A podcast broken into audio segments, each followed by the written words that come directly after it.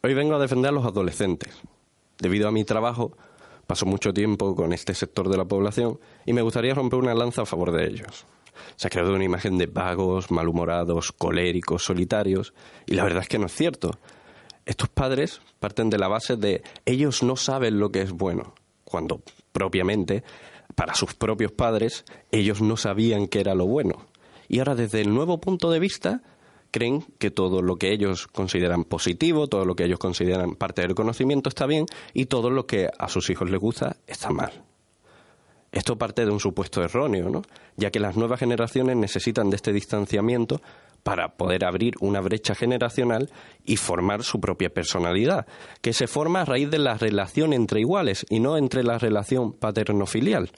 Y es esta creencia lo que hace dañino a, las relaciones que se producen luego entre la población adulta y la población adolescente. ¿no? Esto no significa que los padres tengan que tener una relación de colequeo, sino de respeto y sinceridad con los propios niños. La indiferencia, el miedo a hablar de ciertos temas como podría ser la sexualidad, provoca luego unos grandes, unos grandes desvíos conforme a la propuesta propia de los padres. ¿no? Los padres creen que con su silencio protegen al niño. Creen que si no hablan de ello, aprenderán solos o simplemente retrasarán el proceso. Ellos piensan que no es su labor, que no depende de ellos hablar de este tipo de temas, que no es su deber informar, que ellos ya lo descubrirán por su propio camino. Pues se equivocan. El desarrollo de la orientación sexual, de la propia identidad sexual, los hábitos de protección a la hora de mantener conductas sexuales, es algo que depende de la educación que nos dan. La indiferencia y la parsimonia de los padres son los que están provocando los grandes problemas que vemos hoy día. La relación del sexo con el amor romántico, el uso y el abuso en las horas de control. Y claro, luego pasa lo que pasa. Enseñamos a hacer ecuaciones, a comprender textos literarios y a razonar. Basta de políticas correccionistas, basta de miedo. Enseñemos a tomar precauciones, a comprendernos a nosotros mismos y a follar con libertad. Esto es 42. ¡Comenzamos!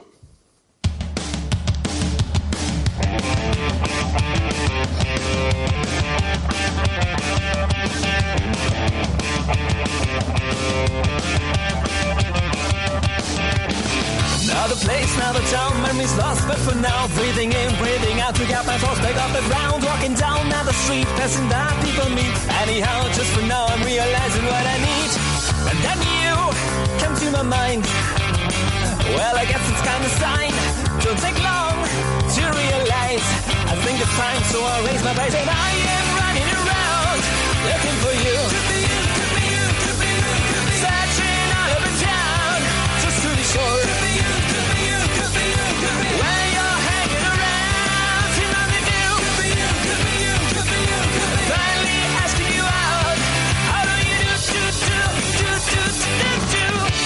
Qué alegría, qué alegría volver a estar aquí una mañana más desde la ciudad con el mejor vino del mundo, transmitiéndonos, transportándonos a través de las ondas de Indes Medias.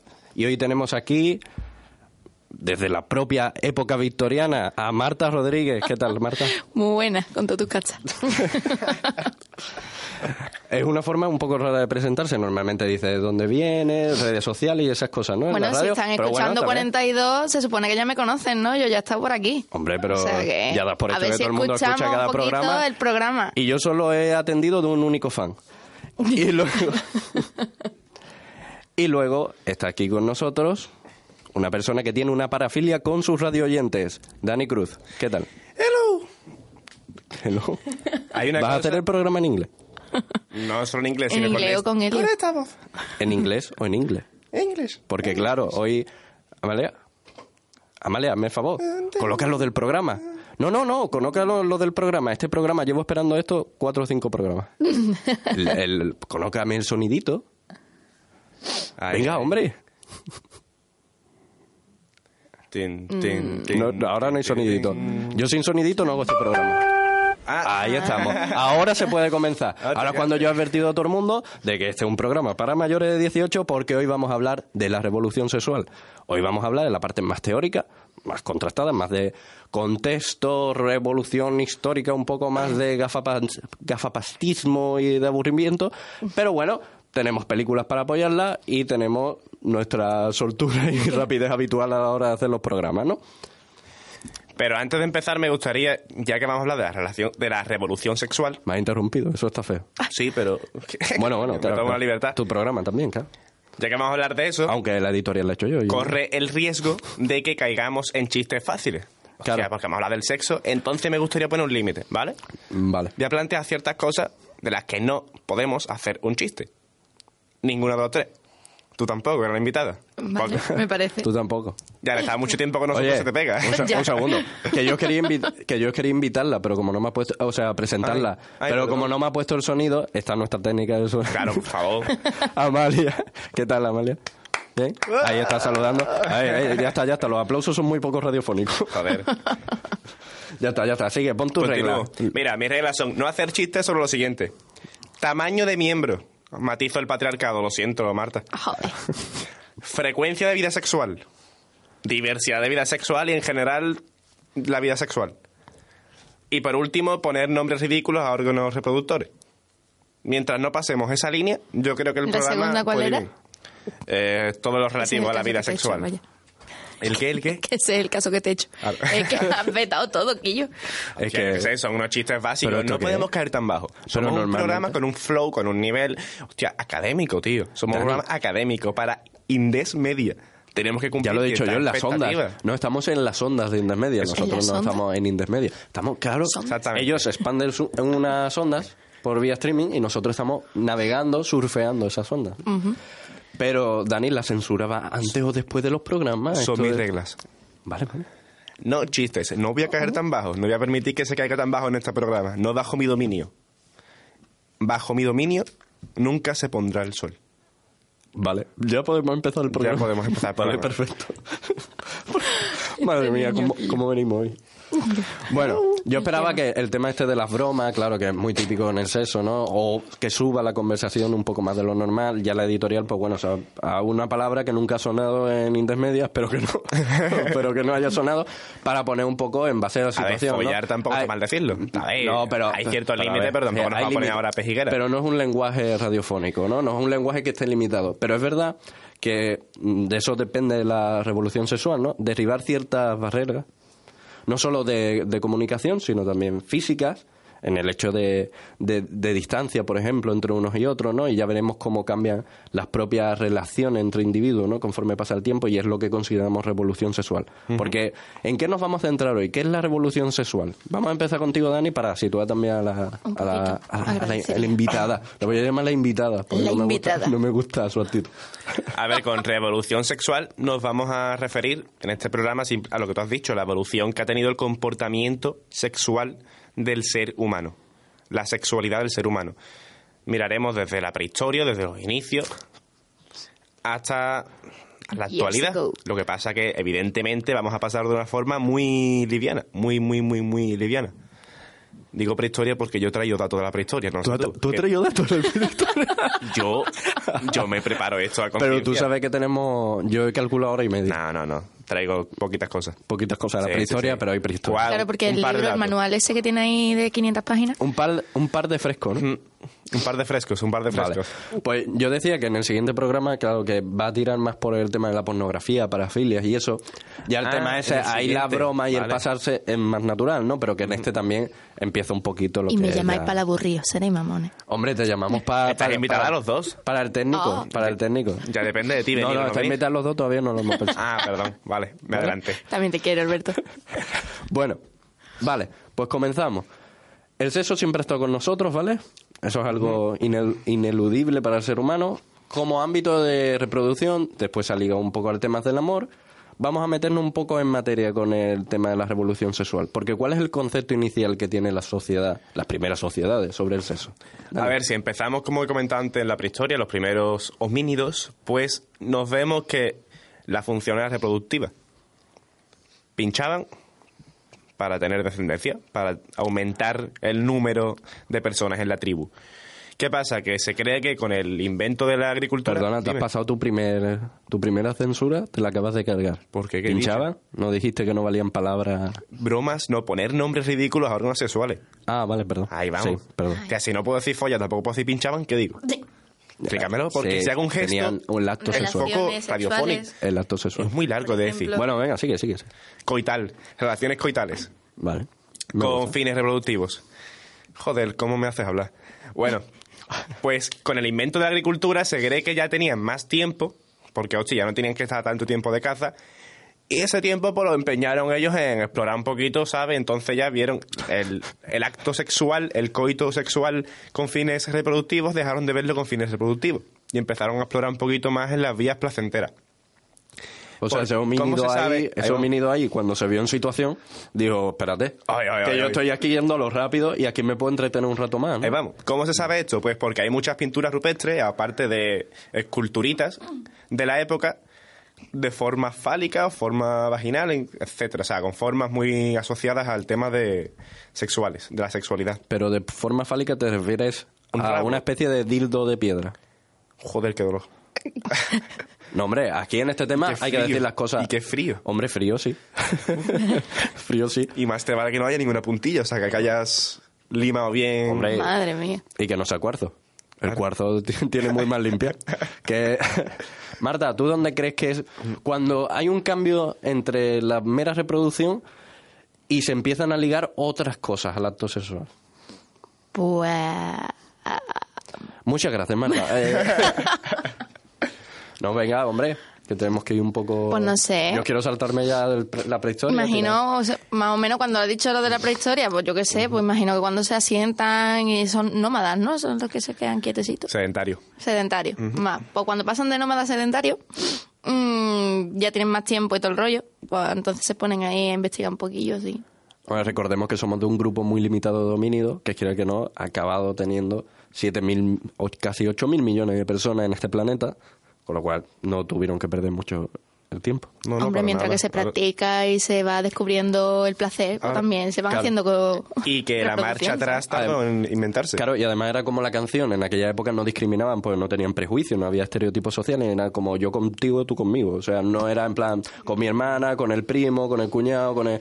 No, era, no eran relaciones como las entendemos hoy día, que la gente se puede pensar que era un poco como los picapiedras, ¿no? Que ellos llegaban uga uga y tenía a su esposa nardental ahí esperándola y decía, uga uga, ahora acostamos los niños y vamos a la cama, ¿no? Esto no era un mira lo que has hecho en, en la prehistoria, ¿no? Esto es unas relaciones completamente distintas. Era llegar, vamos a practicar esto, hemos descubierto estas cosas, ahora la pruebo con mi hermano, que está aquí al lado aburrido conmigo, y el sexo no tenía tantos tabúes. Conforme vamos avanzando, voy a avanzar, porque si no nos vamos a quedar un poco... Solamente llegamos... un, da- un último dato. Sí, hombre. Que según las pinturas, que en la prehistoria ya no se basaban solamente en las relaciones monoparentales, como, bueno, eh, Pues una única persona que a la hora de explorar había sexo en grupo, había sexo homosexual, o sea, claro, sí. Por lo cual hubo un retraso después. Sigue contando, solamente. Bueno, un retraso, después llegamos a la época griega donde esto se expande mucho, ¿no? Y era famoso, por ejemplo, Sócrates, porque con sus alumnos, ¿no? Y de vez en cuando, pues, ¿sabes? Estos abrazos que te dicen que es un poco inapropiado, estas cosas. Sócrates le gustaba tener a sus alumnos más cerca que lejos. Es más, cuando lo matan ya ves que Platón, uy, es que él, la persona más, acaba de morir la, la persona más inteligente y buena que jamás haya existido sobre la faz de la Tierra. Platón, tú ahí estabas teniendo un amor platónico. Tenía una forma de educar muy penetrante. Claro, no, sí. El método socrático, la verdad que ha calado. No, pero, claro, tenemos ahí la, la parte de, de Grecia, después llegan los romanos, también con cierto libertinaje, ¿no? Aunque ya empiezan a haber una serie de etiquetaje social, y vamos evolucionando un poco hasta lo que llegamos a la Edad Media, ¿no? Esa época de ostracismo total, donde ya nos cerramos las ideas, llega la revolución, llega el cambio, se expanden las mentes, pero otra vez volveríamos porque estos son ciclos sin fin de se puede, no se puede, de está bien, no está mal, y van cambiando las cosas, ¿no? Pero realmente hay una época siempre donde hay más brillo de estas conductas y hay una época donde se mantiene un poco más en lo underground. Y ya veremos lo underground porque lo underground es lo que nace en la época victoriana. ¿Qué es la época victoriana? La época victoriana creo que es cerca de 1800, principio de 1800, mitad de 1800, hasta inicio de 1900, y es donde aparece nuestro amigo Freud, ¿vale? Y es en esta época donde ocurre el retraso que yo comentaba antes. Entra la religión. Me miras con cara rara, ¿por qué? No es el no que te... Ah, vale, vale, vale. Vale. Entra en juego la religión y la religión empieza a poner límites. De decir, oye, esto está mal, esto está mal. O sea, se cree que los tabúes actuales, su origen lo tuvieron en esta época. Claro, no se cree. Claro, Sí. a ver, yo digo se cree porque no me fío ni lo que busco, ¿sabes? Fíjate tú hasta qué punto me fío yo. No se cree, no es como... Podría ser, ¿no? También Pero es estas verdad- limitaciones no irían antes, previamente, en Edad Media y demás, con toda Hombre, sí, pero la, la- No de la existía tanto... No existía... No, no, ¿qué va? No existían los tabúes. La, la, la época victoriana, que como ha dicho Dani, coincide mitad del siglo XIX, principios del siglo XX, realmente acaba en 1920 con, la, con el cambio en las mentalidades debido a la Segunda Guerra Mundial y a la revolución bolchevique en Rusia, todos estos pensamientos marxistas, anarquistas que, que surgen en la época. La época victoriana se llama así, vamos a empezar situándolo por el nombre, por la reina Victoria de Inglaterra y la puesta en escena de un etiquetaje social en el cual tú tenías que mantener una etiqueta cuando estabas en reuniones sociales, con amigos e incluso en tu casa.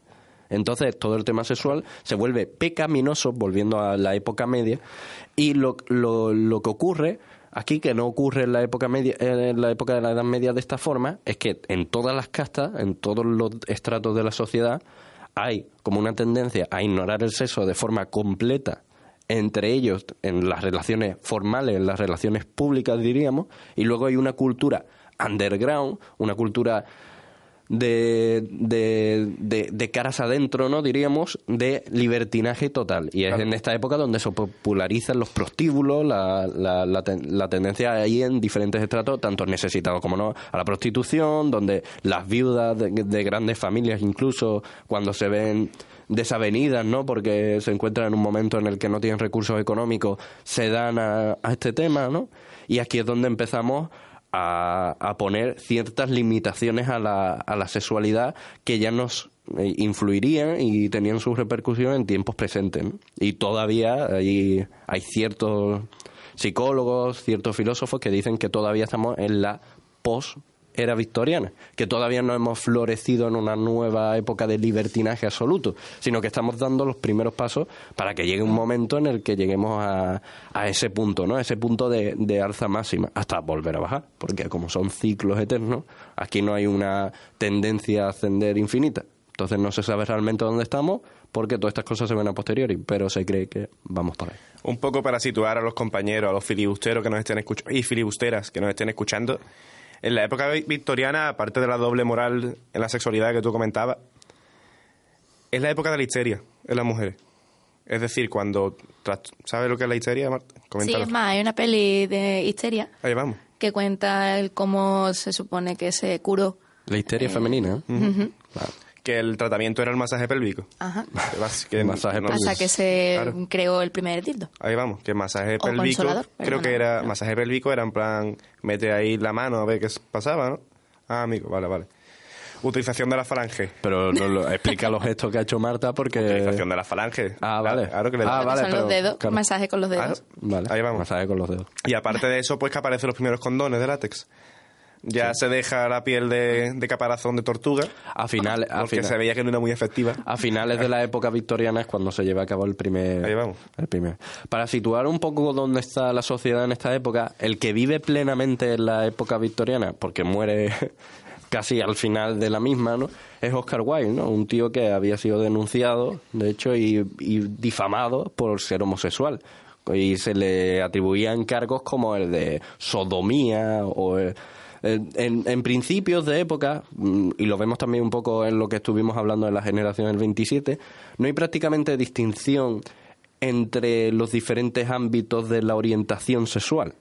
Simplemente están aquellos que realizan lo que tienen que hacer, es estar con su mujer, como lo entendían en aquella época, y luego están los pederastas o perversos o desviados, ¿no? que, que se le llamaba en la época, sobre todo centrándonos en España, porque todo hay que decirlo en este programa. Nos vamos a centrar en las corrientes europeas, americanas, porque en España acabaríamos rapidito. Entre una guerra civil que tuvimos y 35 años de ostracismo, pues aquí, ¿qué os queréis que os diga?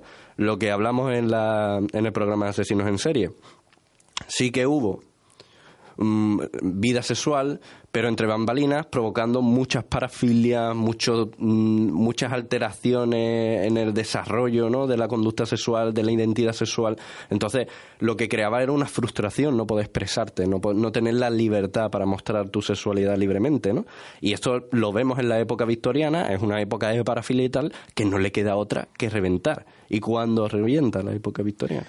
Yo eh, me gusta poner de punto de partida, o sea, de punto de inicio de la siguiente época y final de esta, Inflexión. el de inflexión, olé. El informe del señor Kingsley.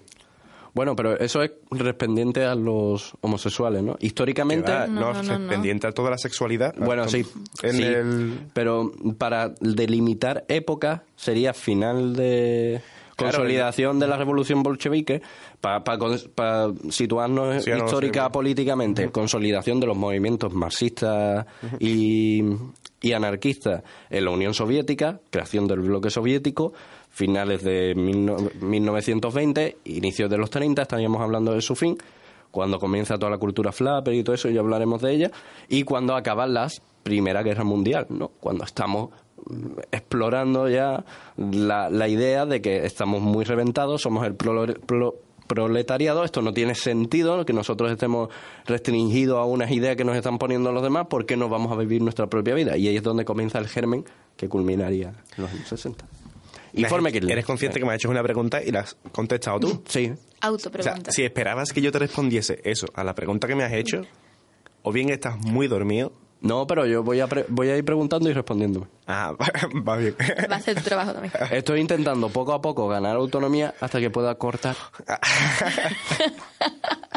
Todo es un plan maquiavélico. Todo es un plan para transformar 42 en 21. Qué mamón. Pues no, eso, que el informe Kingsley lo hizo el señor Kingsley, que era un biólogo que al final se pasó a las conductas sexuales. Y fue en el, 1900, fue en el 1948, eh, cuando se redactó aquel informe. Nada, es muy interesante lo que se comenta, porque una de estas cosas es que, como tú comentabas, está la doble moral, la sexualidad en público, la sexualidad en privado. Y lo que hace Kingsley es que dice, hey, hey, esto existe. Perdón, Dime. ya no te interrumpo más. No, Kingsley. No Kingsley. Kingsley. Kingsley es la película, creo. O el actor Ben Kingsley. Pero ¿Cómo- no. ¿Cómo se llama entonces? Kinsey. Kinsey. Kinsey. Kinsey. Kinsey. Y la L. Kinsey. ¿Por qué Es que lo busca y todo. L? pa- A lo mejor. No sé Kinsey, por qué me Kinsey. dio la L. Vale, No, pues no pasa Kinsey nada. sin la L. No lo pasa mismo, lo mismo. O sea, Eso, como comentaba. Que entonces Kinsey lo que hace es que dice, oye, en vuestra cara, mamarrachos y mamarrachas. Y les enseña que la vida pública sexual no es la real. Que cada uno, hay muchas parafilias, hay muchas prácticas sexuales que están llevando a cabo y son normales, que no son malas. Algunos datos curiosos que se dan en ese informe. Sobre la orientación sexual, como tú comentabas, se plantea el hecho de que la homosexualidad, o más que la homosexualidad, la orientación sexual es un- una dimensión. Es decir, en un extremo tendríamos la heterosexualidad o sentirte atraído por alguien de tu, del sexo opuesto, el género opuesto, y en el otro lado tendríamos... ¿Le he dicho bien lo de género? Sí, ¿no? Claro. Ahí, corregí, más o menos. no, en este caso el género sería. ahí no tendría nada que ver. En la época se referiría a sexo. Exactamente. No, Sexo biológico. estamos situando las cosas en su época. Ok, ok. Bueno, y en el otro extremo tendríamos la homosexualidad, que es atraído... Sexo biológico no diría 15 seguro, ¿eh? En la época. Tampoco había No me la diferenciación con el género. A mí no me no, no me lo imagino ahí en ovarios, plan, no, no, sexo biológico, que no se ofenda a nadie. Ese hombre ahí. Pero no estamos en esa época, ¿sabes? Exactamente. Hay que actualizar los datos. Actualizando el informe 15. Nuevo programa de 42. Pero que de un extremo a otro habría, de- o sea, entre esos extremos, varios grados, unos 5 grados de bisexualidad. Por lo cual, tú podías ser o muy heterosexual, o muy homosexual, o entre medio, en plan, un poquito de cada uno. Ahí es donde se empezaron a hablar de las tendencias en las orientaciones. De bisexual con tendencia más heterosexual o tendencia más homosexual. Ah, mira. Pero fíjate que no es algo que haya calado, ¿no? O sea, es algo que hoy día No, o es eres que me llamó la heterosexual. atención. Los, los heterosexuales son de un equipo de pro. Para entenderlo así, ¿no? Son eh, un equipo cerrado en el cual no se permite ningún tipo de desviación de, de Pro- ninguna manera. en plan, pro contra De FIFA, ¿no? Dices. Que- No, de, de- de- Son un equipo completamente cerrado y unido, ¿no? Somos heterosexuales, joder, qué bien, ¿no? Nos gusta lo, lo- el género opuesto, no sé qué, qué bien, estamos entre nosotros. Claro, pero aquí eh, se- hay, hay delimitaciones, ¿no? Puede ser mm, muy cercano a la heterosexualidad, pero tener un cierto grado de, de homosexualidad o de, de que sería una bisexualidad, ¿no? Más pronunciada hacia un, sentido que en otro, ¿no? Y eso es verdad que aunque sea una idea que se da en aquella época, que, que es bastante antigua, no, se, no, ha llega- no ha llegado hasta nuestros días. Es más, actualmente puto se está intentando como mm, recolectar esta idea, ¿no? Es como mm, el resurgimiento de la idea de las tendencias sexuales y demás. Ahora sí que se está, por lo menos yo sí que estoy escuchando más de, no, no, a mí es que me va, el- yo soy heterosexual, pero en verdad no me importa, con- en el caso de los tíos, pues estar con un tío, o en el caso de las tías, con una tía. Ahora lo estoy escuchando un poquito más el resurgimiento, pero esto es una idea que pasó en el cuarenta y tanto.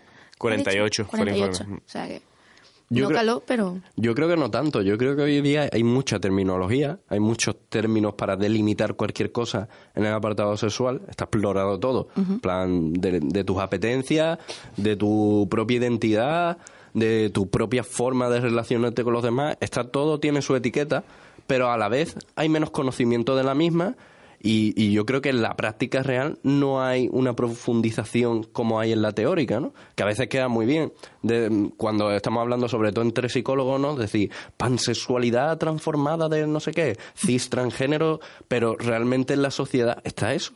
O sea, estamos viviendo en una sociedad que considera a los, pase- a los pansexuales entre una de sus posibles apetencias sexuales. En plan, soy pansexual. A ver, No- partimos- No creo que que mm, claro estamos hablando en el ámbito universitario no supongo que sí. partimos de, de esa base pero que no creo que sea yo algo que vea reflejado en la universidad aún sin los términos o sea, no es que soy pansexual, no, pero no veo a alguien que diga, no, yo realmente tengo relaciones con personas. Eso no me lo dice mi pescadera. Me dice, estoy casada con mi marido y, y se hace la señal de la cruz, ¿no? Un poco. Entonces, no sé yo hasta qué punto estamos en. en También esa- depende en la generación en la que te fijes. Claro, Ahí vamos. Porque si te fijas en tu pescadera o en tu panadera, mm, a lo mejor esa tiene mujer... 27 años.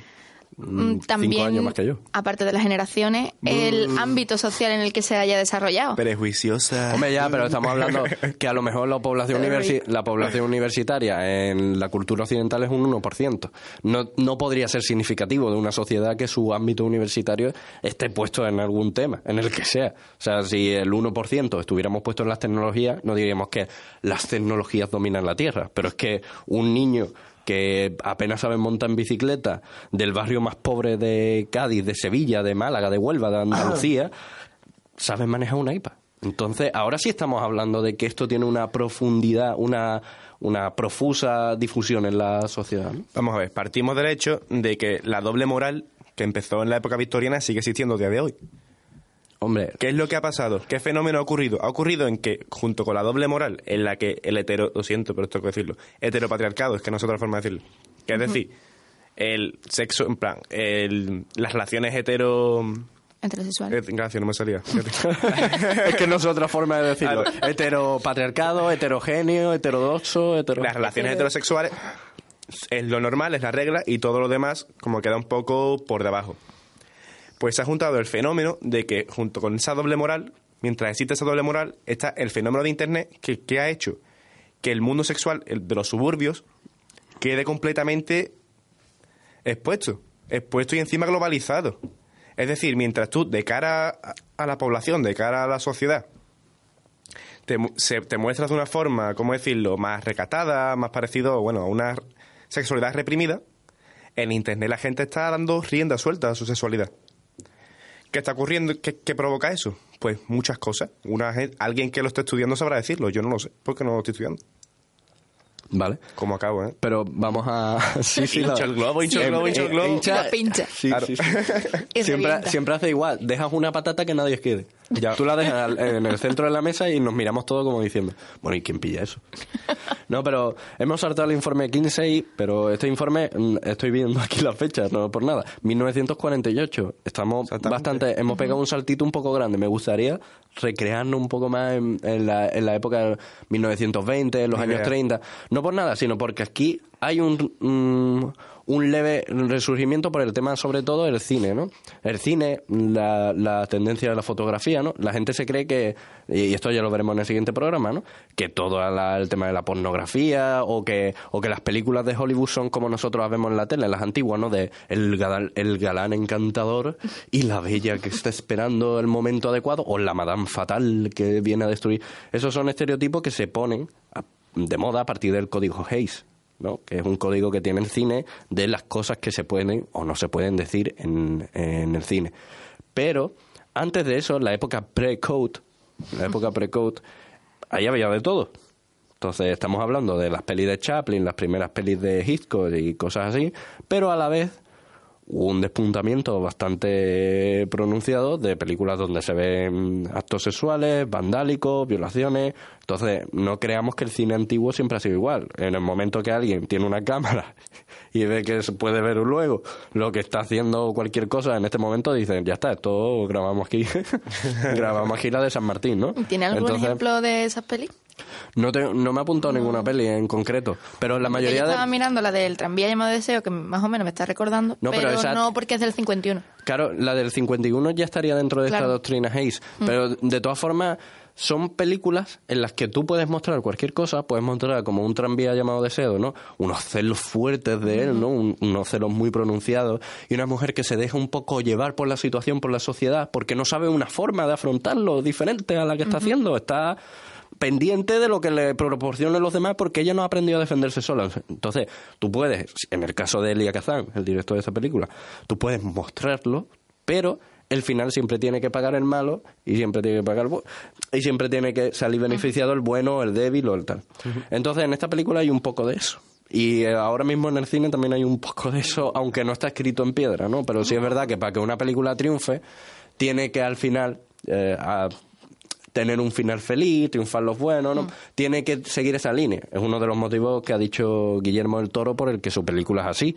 Él dice, la forma del agua tiene el final que tiene. Yo soy un tío muy mal de la cabeza. Mis profesores, mis instructores, mis maestros son otros, pero tenía que darle este final para que me lo aceptaran. Porque si ya es una locura y todo lo que hay entre medias es inaceptable. Cuando llega el final, les doy un final encima, no autocomplaciente con el espectador, se me viene abajo y no me la aceptan y no hubiese conseguido nunca el presupuesto. Entonces yo creo que hay un poco de eso. En toda esta época, donde empiezan los inicios del jazz, ¿no? Empieza a moverse la idea del flapper, ¿no? Que son mm, la, la corriente de flapper. El tupper. El tupper. No, el tupper es para la comida. El flapper es la corriente esta en el que las mujeres de la época empiezan a realizar... Sí, el, el fapper. El fapper es ya más, más millennial. Vale, vale. Pero el, el flapper de la época eran mujeres que hacían cosas que en aquel momento no estaban concebidas para ella. Por ejemplo, protagonizar, que ahora mismo nos parece una locura, ¿no? Pero protagonizar un disco de jazz, salir en una pose su- sugerente, los inicios del pin-up. No sé si sabes lo que es el sí. pin-up. Es más, ahora también ha resurgido. Sí, también ha Ahora resurgido mucho. Pero es- no porque haya un. Por lo, más que por lo que No, es más representaba. claro, más por lo Sí, que sí. representaba para hacer una especie de simbología que porque haya una realmente necesidad, ¿no? No, no en aquella época el pinar se mo- mostraba así a las mujeres porque era una forma de darle protagonismo, de derribar esos esos, esos muros que había en la época, una especie de mini revolución muy recatada, muy controlada, ¿no? Pero Claro. como lo que hemos dicho con las películas, permiso. tú hacías lo que podías con lo que tenías. No se puede culpar a nadie descontextualizándolo, ¿no?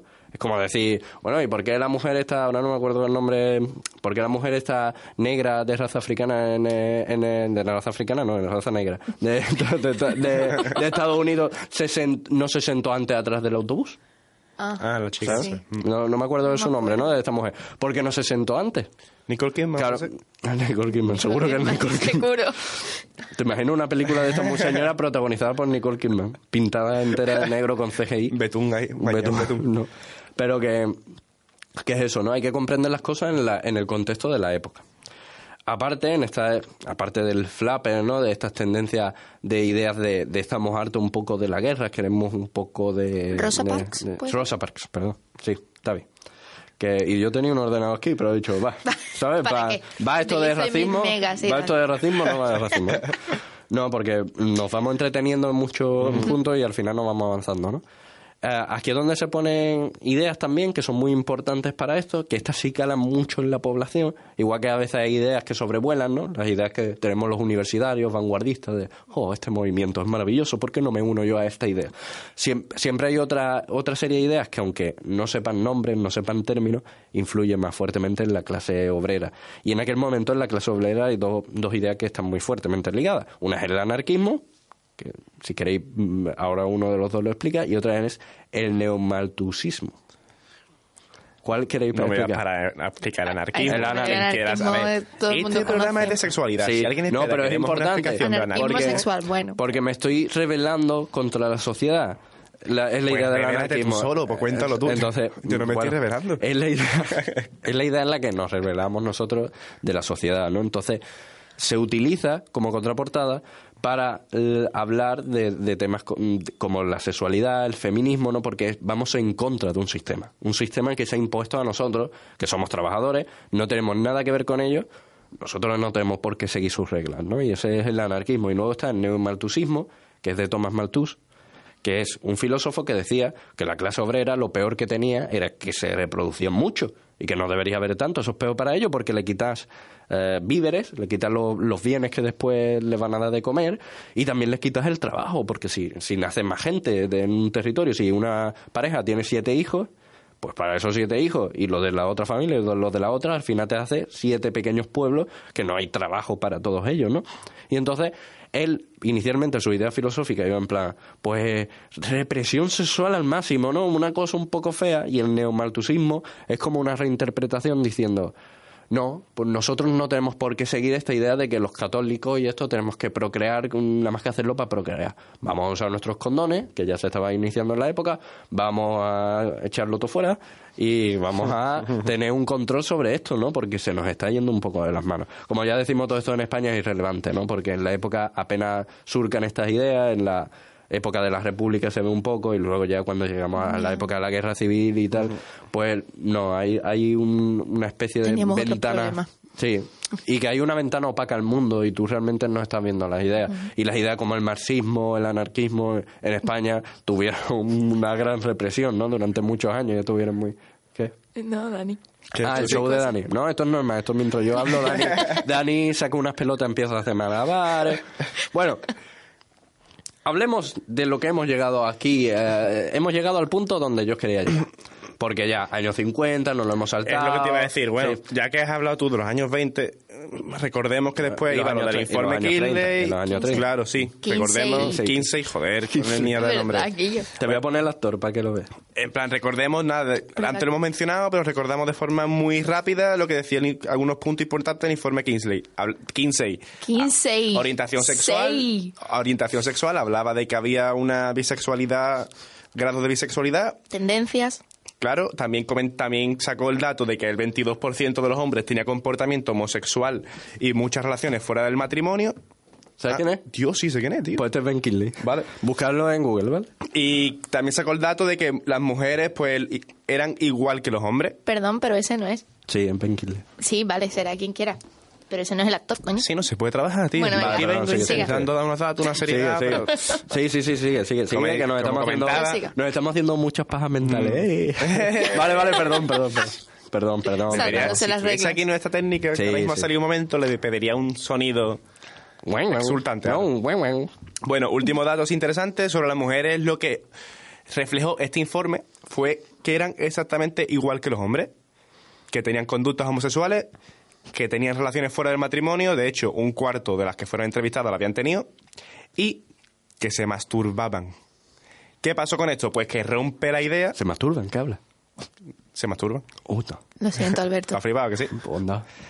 Pues que rompe la idea con la de la mítica Virgen americana. Pero estamos perdidos, ¿eh?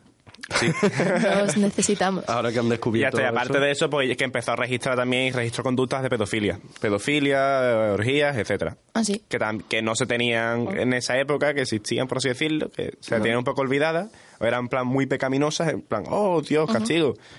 Pero efectivamente, como hablábamos, el mundo de la suburbia pues tenía de todo ahí dentro. Esto, esto es muy denso, pero es que realmente no había una idea del niño como la que tenemos ahora, de protejamos a los niños. Los niños eran unos gorrones que dentro de poco se tenían que poner a trabajar, si no iba, te podías deshacer de ellos, ¿no? Es- estas cosas, hablarlas... pequeños adultos. Claro, eran pequeños adultos. Estas cosas, hablarlas con la mentalidad que tenemos ahora... Estoy escuchando tu papel doblarse y plegarse.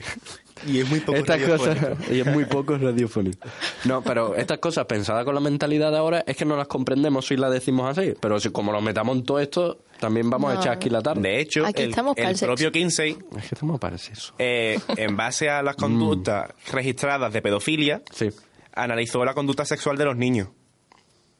¿Me sigue? sí sí Hecho, sí, hecho que años después ha sido criticado porque en plan, o sea, puto loco, ¿cómo se te ocurre utilizar eh, lo que te dice un, Eso no un sale en la pedófilo? película. No, pero sí en los documentos que yo me he leído. Tan raro es que yo me preparé algo. pero como estaba comentando, que se me ha ido un poco de la cabeza. Ah, claro, decían, hostia, ¿cómo utilizas lo que te acaba de decir un pedófilo que deberías haber ido a las autoridades para encima decir cómo es la vida sexual de un niño? Y bueno, pues eso, que en su momento no se vio tan mal como después ha sido criticado.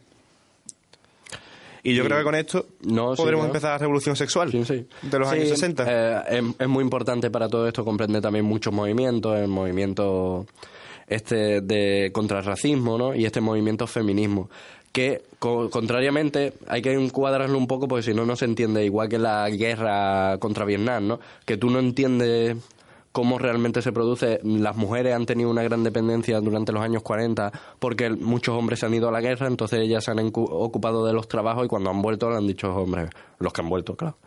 Los que han vuelto pues le han dicho, oye, hasta un lado que el negocio lo estaba llevando yo y han dicho, ya bueno, pero si yo lo estaba llevando iba mil veces mejor de lo que está haciendo este imbécil. Esto sumado a los movimientos, eso que venían de- del otro lado del charco para los americanos, aquí en España esto se vio poco o nada, porque estaba muy limitado, ¿no? Pero, pero aún así se veía, ¿no? Pero muy, muy limitado, ¿no? Comparación, no eran grandes movimientos de masa. Y, y, y allí, en el otro lado del charco, pues ellos tenían eh, estas ideas ¿no? de, de feminismo y de con- contra el racismo y de igualdad, eh, al fin y al cabo, que discrepan, disienten, hay que entenderla también como la igualdad de la época, que no es la igualdad de ahora. O sea, la idea de igualdad ha cambiado mucho. Ahora mismo, la ceguera ante el color, por ejemplo, que es uno de los estudios que es, está más fuerte tirando a, en psicología, la ceguera por el color, es que a ti te da igual, la gente que dice, a mí me da igual que sea negro. Eso está mal, eso es una nueva forma de racismo, según las nuevas corrientes de igualdad, igual que decir, a mí me da igual hablar con una mujer que con un hombre. Eso es, eso es machista, eso es sexista, ¿no? Hasta cierto punto, porque las nuevas corrientes dicen que tú tienes que identificar que eh, en esa persona ha habido una represión, una opresión anterior, pero que con esa diferencia y todo está en el mismo lugar. Pero no que a ti te da igual. En aquella época la- la- los movimientos de igualdad se posicionan en un nivel en- de indiferencia, ¿no? Es decir, pues nosotros queremos que nos traten igual que a los demás. Y las posturas de ahora son, no, nosotros hemos sido tratados mal, nosotros necesitamos resaltar de cierta forma para que se produzca un cambio, para que se establezca un nivel de igualdad, que es lo de, si siempre me han restado 7, ahora sumo 14 y me quedo en el mismo sitio. Entonces, hay que entender la, la- cada una de las corrientes en las épocas en las que cada una se sitúa, ¿no? Y con, y con raíces, estas raíces en Estados Unidos, ¿no? De necesidad de cambio, la llegada de Kennedy, los movimientos también en Europa, que se está reconstruyendo en la Segunda Guerra Mundial y que está tirando por una gran, un gran crecimiento económico para las clases obreras, llega la Guerra de Vietnam, llega el estamos hartos ya de estar como en segundo plano, nos vamos a poner en primera, en primera plana, llega la revolución sexual. La Flower Power. En la, La época Flower Flower Power. Power. Aquí hay un, un gran aumento de, de esta actividad sexual, un desenfreno, una, una, una gran tendencia a estudiar ¿no? este tipo de fenómenos, porque ya veremos que, por ejemplo, en el ámbito de la psicología, aquí encontramos a Master y Johnson, eh, que están estudiando la conducta sexual, la, la- la etapa de excitación, meseta, orgasmo y recuperación, o vuelta Los cambios sí, fisiológicos los, cam- que los cambios producen. fisiológicos, ¿no? Yo creo que eh, es una de las partes que tenemos que tener que tener ahí, que resaltaría un po- vosotros un poco de esta época hippie, de la Flower Power. Yo creo que es, yo destacaría que es como un desafío. Esta época supuso un desafío a lo que ya se conocía, los conceptos, las normas no escritas, o incluso escritas en ciertos aspectos, en ciertos sitios, sobre la sexualidad, sobre cómo tenía que ser la sexualidad y la expresión sexual. Vale, ¿y tú, Marta? ¿Perdón? Eh, ya. La pillamos Eh, para juego. No, que ha tirado otra vez la patata y nosotros nos hemos quedado mirando. Vamos a decirle al árbitro que en serio, que querías que siguiera. Bueno, sigo hablando. no, no, pero que no es que dejes de hablar, es donde lo dejas de hablar. Ah, vale. Pues no lo sé, yo qué sé, tío. Ahí, ahí, perfecto. Sigue. Sigue por donde iba Dani. A ver, eh, eh, no, Revolución es imposible, Dani. He comentado que, que la revolución sexual yo destacaría que fue un desafío contra las normas no escritas que debía en esa época sobre la sexualidad, sobre cómo tenían que expresarse sexualmente. Bueno, pero eso se ha estado viviendo previamente también. Pero a ver, que, hemos tiene, que no tienes por qué discutirme, puedes dar tu opinión, ¿sabes? Que yo era mi opinión. No esperaba una réplica, la verdad. Pero No, no, si no, venga, comentemos esto Sí, en una no, de batalla de gallos. ¿Mata? ¿No? ¿Qué? ¿Qué te toca a ti? ¿La revolución sexual? No, Vale, no, dilo, dilo. Si no tienes nada que decir, dilo, que yo quiero escucharlo. No, no, yo ya. Nada más plan, que añadir, dice, nada más que yo- añadir, Yo, ya le he dicho a Dani que no y yo ya me quedo aquí. Bueno, pues. Mm, La revolución sexual es la época donde ya está ya todo. Y no solo pendiente a, un cambio en la sexualidad, sino que se matiza en todos los ámbitos de la sociedad, ¿no? Se ve también en política, están cansados de, de, la misma época, el, disparo a Kennedy, ¿no? Y luego la, la época Reagan, ¿no? Volvemos ya a empezar una época de conser- conservadurismo, ¿no? Y esta época de conservadurismo que vendría después de la revolución sexual, una época donde ya empieza la pornografía en Estados Unidos, empiezan a darse ciertos ciertos fenómenos, ¿no? Cae, como ya hemos dicho, el código Hayes y en las películas se empiezan a ver ciertas culturas, ci- ciertas formas sexuales distintas, ¿no? Por ejemplo, tenemos la película de Stanley Kubrick, que también es una novela de la época muy importante, se llama Lolita. Teo se va de puta. No. No. Pero qué sé, tío. Que hay muchas pelis. Lolita. Ah, Lolita. Vale. Lolita. Sí, que se une a Henry Miller y a toda esta estirpe de escritores, ¿no?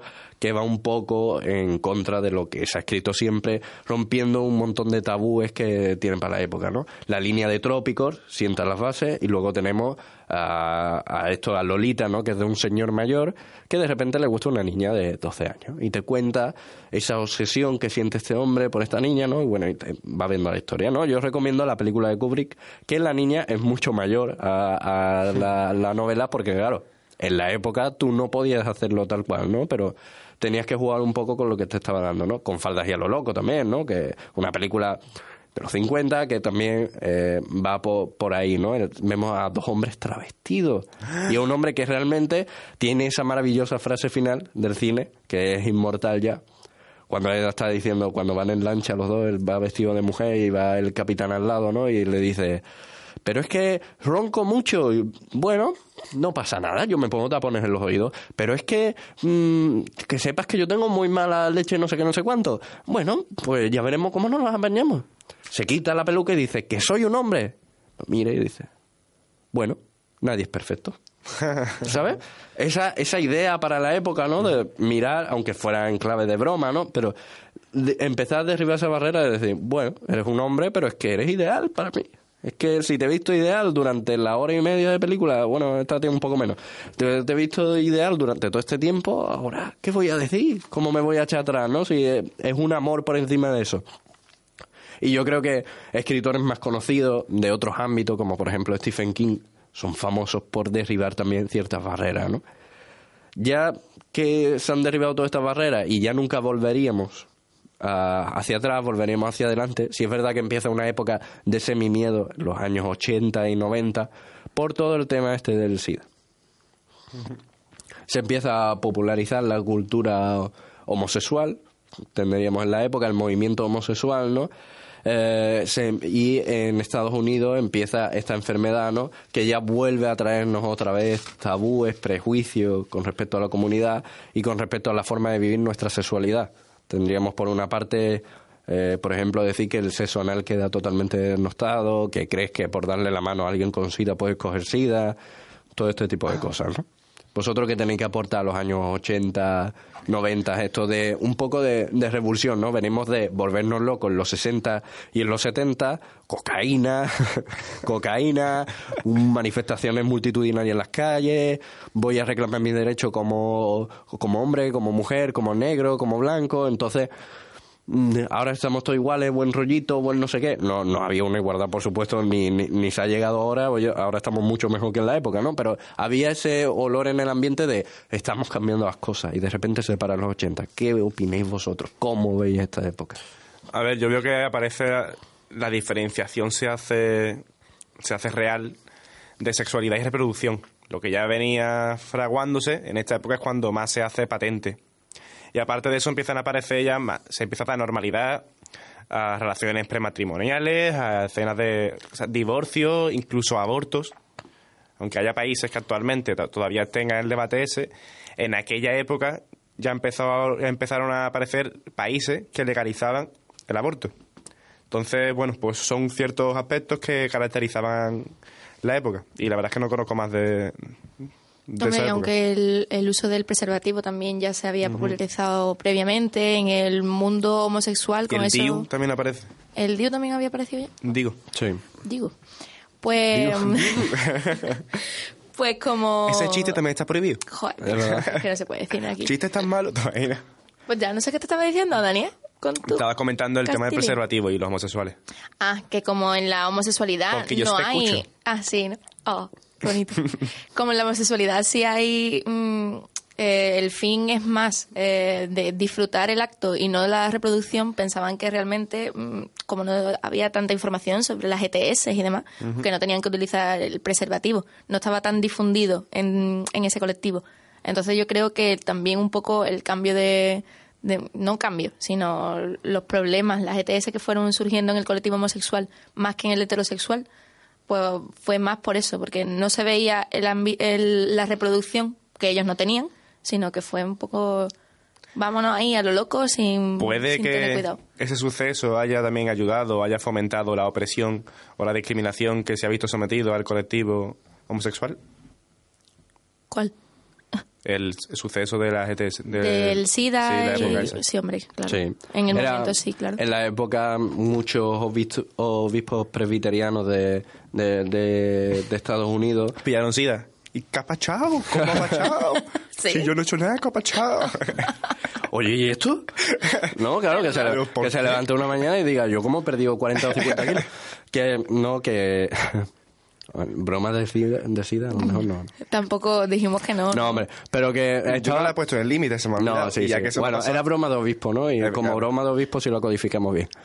que, claro, muchos obispos de la época en Estados Unidos y muchos pastores, ¿no? Porque allí ya sabemos que hay una diversidad que, que no la hay aquí. Eh, muchos en esa época decían que esto era un castigo de Dios a los homosexuales. Entonces decía, ¿para qué vamos a buscar un remedio al SIDA si lo tienen los homosexuales? Que se ocupen ellos con sus mierdas o no tengan sexo homosexual, ¿no? Fue una excusa y fue donde se popularizó la, la, cultura del armario, del closer up, que sería la, la- una cultura que ya se ha visto anteriormente de vamos a escondernos en el armario. Los homosexuales tenían vergüenza de ser homosexuales o por- de decirlo en público porque nos querían ser calificados de enfermos, porque se hacía una analogía entre homosexual y enfermo por culpa de la enfermedad, ¿no? Y por culpa de los valores también de la Casa Rica, que eh, fue uno de los presidentes más importantes de Estados Unidos porque sentó unas bases de la familia de bien, la familia que no tolera las drogas, que no tolera que hablemos de sexo, ¿no? Influyó mucho en la cultura adolescente porque ya pasamos de decirle a los niños, dadme un poco igual, ¿no? De la época hippie esta de los niños viven en la naturaleza, que ellos experimenten sensaciones, que vayan evolucionando conforme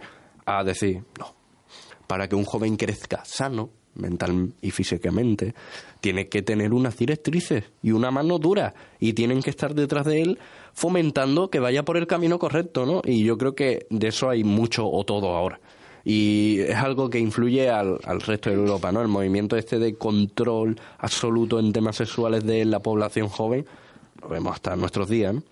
Terminan los 80, terminan los 90 y nos encontramos donde estamos ahora, 2000, 2000 y pico, nueva ola de movimientos, tanto en Estados Unidos como tal, que, eh, que piden la igualdad, que piden la, la de eso, pero en el tema se- propiamente sexual, ¿dónde estamos? no Surgen nuevos términos, nuevas nomenclaturas, surge una, bueno, eh, sobre todo en Estados Unidos, pero aquí también, ¿no? Mm, leyes muy importantes a favor del matrimonio de personas homosexuales, eh, leyes que permiten tener el mismo número de privilegios, al menos sobre el papel, siguen estando denostados, no, pero no es realmente... ¿Qué opináis vosotros? A ver, primero que era en plan, hecho sin. Y puede parecer que me parezca un tocho lo que estás diciendo, pero no es eso. Lo he dicho porque respecto a lo que comentas de cómo está la sexualidad eh, al día de hoy, me parece que la aparición de Internet y de la globalización de todo Sí. lo hace muy, muy, muy, muy complicado analizarlo. Pero muy complicado, porque es que no sabes hasta qué punto puede llegar a evolucionar, o sea, no sabes hasta hacia qué dirección. Para saber la dirección a la que va, creo que deberías tener acceso a la Deep Web. Porque la Deep Web, cosa que es La Deep Web. ¿Qué porcentaje de la Deep Web de Internet?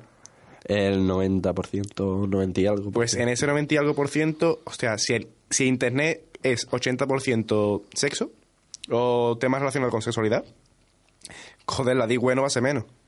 Sí, no, el, el Internet ha popularizado la pornografía, el, el que se pueda basar, pero como decíamos antes, como algo underground, entre comillas, ¿no? No es lo típico... Claro, es que se ha mezclado eso. No ¿sabes? es lo típico llegar tú a casa de alguien y que tenga de pestaña inicial en vez del Google el Pornhub. Claro. Es que yo creo que no hay antecedentes sobre esta época.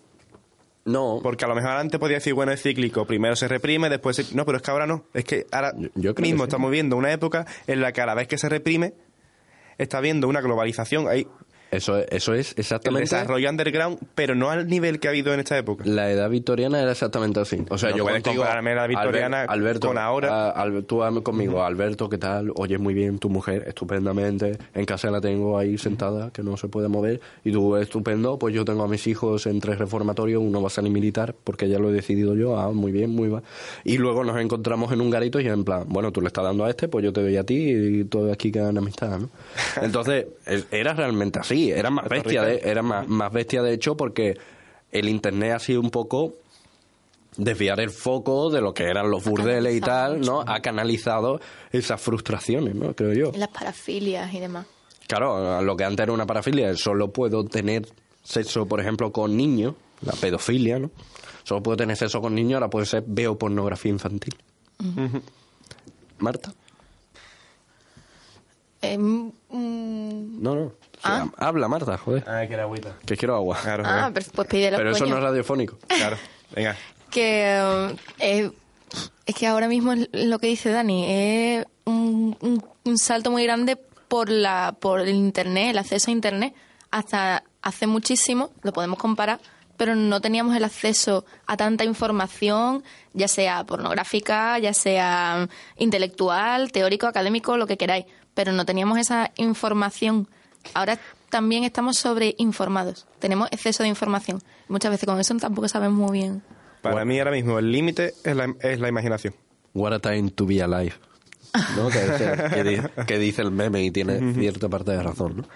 Yo creo que, que es eso, estamos en la dicotomía de, por una parte, eh, queremos que las cosas no se nos vayan de madre y por otra parte queremos el máximo de libertad. Y no saben que dos cosas son opuestas o una libertad regulada tiene sus limitaciones per se, por definición. Entonces, Ahora más Eh, bien estaríamos como en el anarquismo sexual. no... Porque, no, eso. por lo que he estado escuchando y eso, por los estudios y demás, mm, es lo que tú decías antes. Todo está muy con etiquetas. Todo lo tenemos etiquetado, lo tenemos clasificado. Pero ahora, esas, mm, las personas que están dentro de esas clasificaciones dicen, no, yo no quiero tener una etiqueta, no quiero estar en una clasificación. Yo quiero que me saques de aquí. Yo soy una persona con mis gustos, mi identidad, perfecto, pero no me clasifique. Yo vivo y punto. Es como, vale, tú ha- te has hartado una vida estudiando, de clasificar y demás, pero yo ahora no quiero. Voy a vivir y punto. Sin etiqueta. Mm, Yo te diría que lo puedo aceptar, pero voy a poner una contrarréplica a eso. Porque yo creo que, que por cierta parte, al revés. Creo que nunca los seres humanos en la historia hemos tenido tanta necesidad de formar parte del colectivo. Nunca, jamás. O sea, bajo la excusa de yo soy libre para decir lo que quiera. Claro, pero yo soy libre para decir lo que quiera que se llama Juanito. O sea, no me digas que soy Pepito, soy Juanito. Juanito soy yo. Hombre, por supuesto, si lo tengo puesto en todos los perfiles, en todos los estados, en todas las redes sociales, no voy a ser Juanito yo. Entonces, me gusta mucho esa frase de derribaron las iglesias para levantar estadios, ¿no? Esa, esa idea, no, sí, eh, puede parecer una gilipollez, pero, pero es una idea que es muy ilustrativa, ¿no? esperando que te Han, han tirado a los dioses, hemos tirado a los dioses al, al encontrarnos todos bajo el mismo credo y decimos, vale, yo ahora quiero determinarme de la mayoría, pero se han formado muchos pequeños grupos muy cerrados. O sea, tenemos todo, yo soy Alberto y soy republicano y soy feminista y soy del Cádiz y soy madridista y los que no compartan todos los círculos esos a la vez están fuera. Entonces hay pequeños círculos que convalidan entre ellos y que nuestras relaciones se basan en cuántos círculos estamos dispuestos a aceptar que esté la otra persona fuera. Entonces, yo creo que también nos La estamos teoría psicosocial que se acaba de sacar de la manga el compañero. yo, Sí, eh, esa teoría es mía. Esa no la he leído en no ningún la lado. patente. Esa, es- esa que queda aquí firmado, ¿no? Esa teoría es mía y ya no creo que, que vaya yendo mucho más. ¿En serio estás preguntando ahora y tienes un ordenador enfrente? Ya, pero yo no sé cuándo hemos empezado exactamente. Ah, Por eso vale. pregunto a la técnica, ¿por qué tienes que romper todo lo que es de radio? Tengo yo aquí que decirle a la gente, ahora la técnica va a poner música, ahora vamos a hacer una pausa, ahora vamos a hablar de tal. No, no, Ay, no me dejas expresarme libremente. Opresión. no, Dani, deja de tocarte eso, ¿qué estás haciendo? Por favor. trampa. Vale, yo creo que ya viendo este momento, lo que vamos a hacer es una pequeña pausa y ya volvemos a explicarlo mm, ayudados de las películas que hemos propuesto hoy. ¿Qué, ¿Cuáles son, Dani? ¿Para cuándo el chorrijuego? Que es lo importante. Las películas. Es verdad, es verdad, es verdad. Bueno, pero cuando yo digo pausa, tu chorrijuego es una pausa. Es verdad, sí. Entonces, Se deja de pensar. ¿por, por qué me estás cortando tanto hoy? Películas. Eh, las películas que hemos- vamos a hablar es de Master of Sex, una serie, ¿no? ¿O vamos? Sí, Bueno, de ¿De las obras, sí. claro, las obras de las obras Master of Sex y de la película Un método peligroso, Que no terapia peligrosa. que no terapia peligrosa. Claro, pero es que un, a method, a dangerous method, method, eh, se puede interpretar- Problemas de traducción. Bueno, traducción, pero eso es traducción si eres, no sabe inglés. Si sabe inglés, hace la traducción final, que es terapia. Nos vamos y volvemos en unos instantes.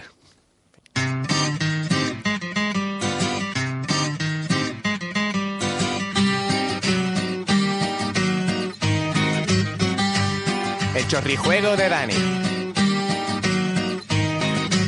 Para Indes Media. Buena, buena, buena, pues estamos aquí en el chorrijuego de Manolo. Vamos a jugar. Venga, lo que toca hoy. Hoy es revolución sexual, ¿vale?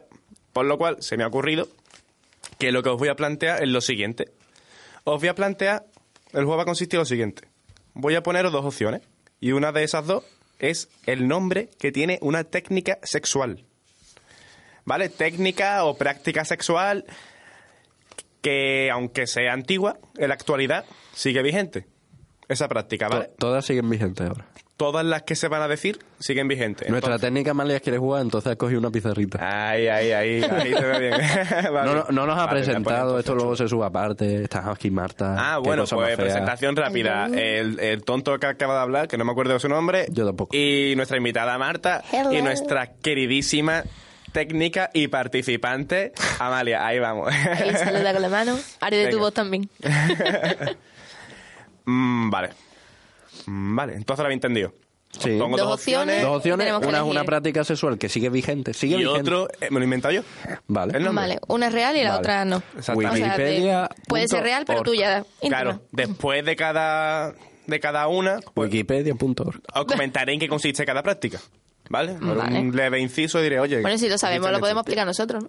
Joder, sí, me llevaría a sorpresa. Podemos hacer hasta un Que teatrillo. no creo, pero... No, estaría... un teatrillo. Ah. Bueno, súbete encima de la mesa, aquí abajo hay que poner un canario. Alguien va roleplaying. explicando. Ahí está. Venga. Vale. Avisos. A navegante. Puto patriarcado, puto heteropatriarcado, puto heterocis patriarcado. ¿Qué quiere decir esto? Que desgraciadamente, Un- un mira que he buscado, pero no he encontrado, he encontrado prácticas sexuales dema- centradas en el placer del hombre. Y del hombre heterosexual. Puedes mirar un poco eh, en, el, en, el, en el de esto. eh, Mira un poco al lado del micro. ¿Ves lo que pone? En el otro lado. ¿Ves lo que pone? ¿Qué pone? Eh, UCA Intermedia. UCA, la universidad. Sí, ¿Vale? Por lo que vas a decir ahora. ¿Qué- qué voy a decir? Eh, no sé qué vas a decir por eso. Ah, Porque no. como has dicho que vas a decir técnica o cosas sexuales, yo he escuchado de todo. ¿eh? Ah, pero Vale, eso no es culpa mía. bueno. Claro, no, no, no, ya, ya. me refiero al vocabulario. O sea, la práctica en sí la puedes describir, pero eh, vamos a mantenernos, ¿no? Vale, pues aviso de que puede que lleve, puede que utilice un vocabulario poco aceptable, pero me, me baso en el humor. El humor me protege. El humor me protege. Pero una cosa, el Kama, el, ¿has mirado el Kama Sutra? Porque supongo que allí habrá más cosas para mujeres, ¿no? O sea, la... El Kama la- Sutra es un No follón, creo. tío. El Kama ¿No? Sutra es un pedazo de follón. Al- algo habrá. Oye, es una, una enciclopedia Sí, sí tocha. hay. Sí, pero- bueno, coño, pero... El Kama Sutra es un follón porque he estado buscando y cada uno tiene nombres distintos. Me he descargado como tres o cuatro y los tres o cuatro tienen nombres distintos. No sé. Y las posturas son Claro, posturas en pareja. son posturas diferentes. Son posturas en pareja. En Vale. Ah, vale. exactamente. Ah, vale. Que también habrá homosex- que también hay alguna homosexual, pero bueno, que esas las he puesto. Vale, venga, venga. Bueno, eso, simplemente el aviso de transgénero, nada, y homosexual, por alguna cosilla he encontrado. pero que desgraciadamente pues hay... ¿Homosexual de hombre o de mujer? De ambos, de ambos. Vale. claro. Me gusta que sea un aviso y a la vez una pista. Así que venga, empieza. Venga, dale. no, Pues no, ya, hombre, ya, no me salto, ya me salto cosas con Venga. animales, con... Oh, Primer, no- Claro, Primer nombre. dos nombres. dos opciones. Sí. Opción A. Carrete filipino, Opción B. Mira que lo sé. cenacer húmedo. Buf. Pon A o B, Amalia. Y desde aquí, así no tienes que escribir. La Claro. A es carrete filipino y la B, amanecer húmedo. Yo digo opción B. A partir de ahora lo voy a decir, pero con mucha sensualidad.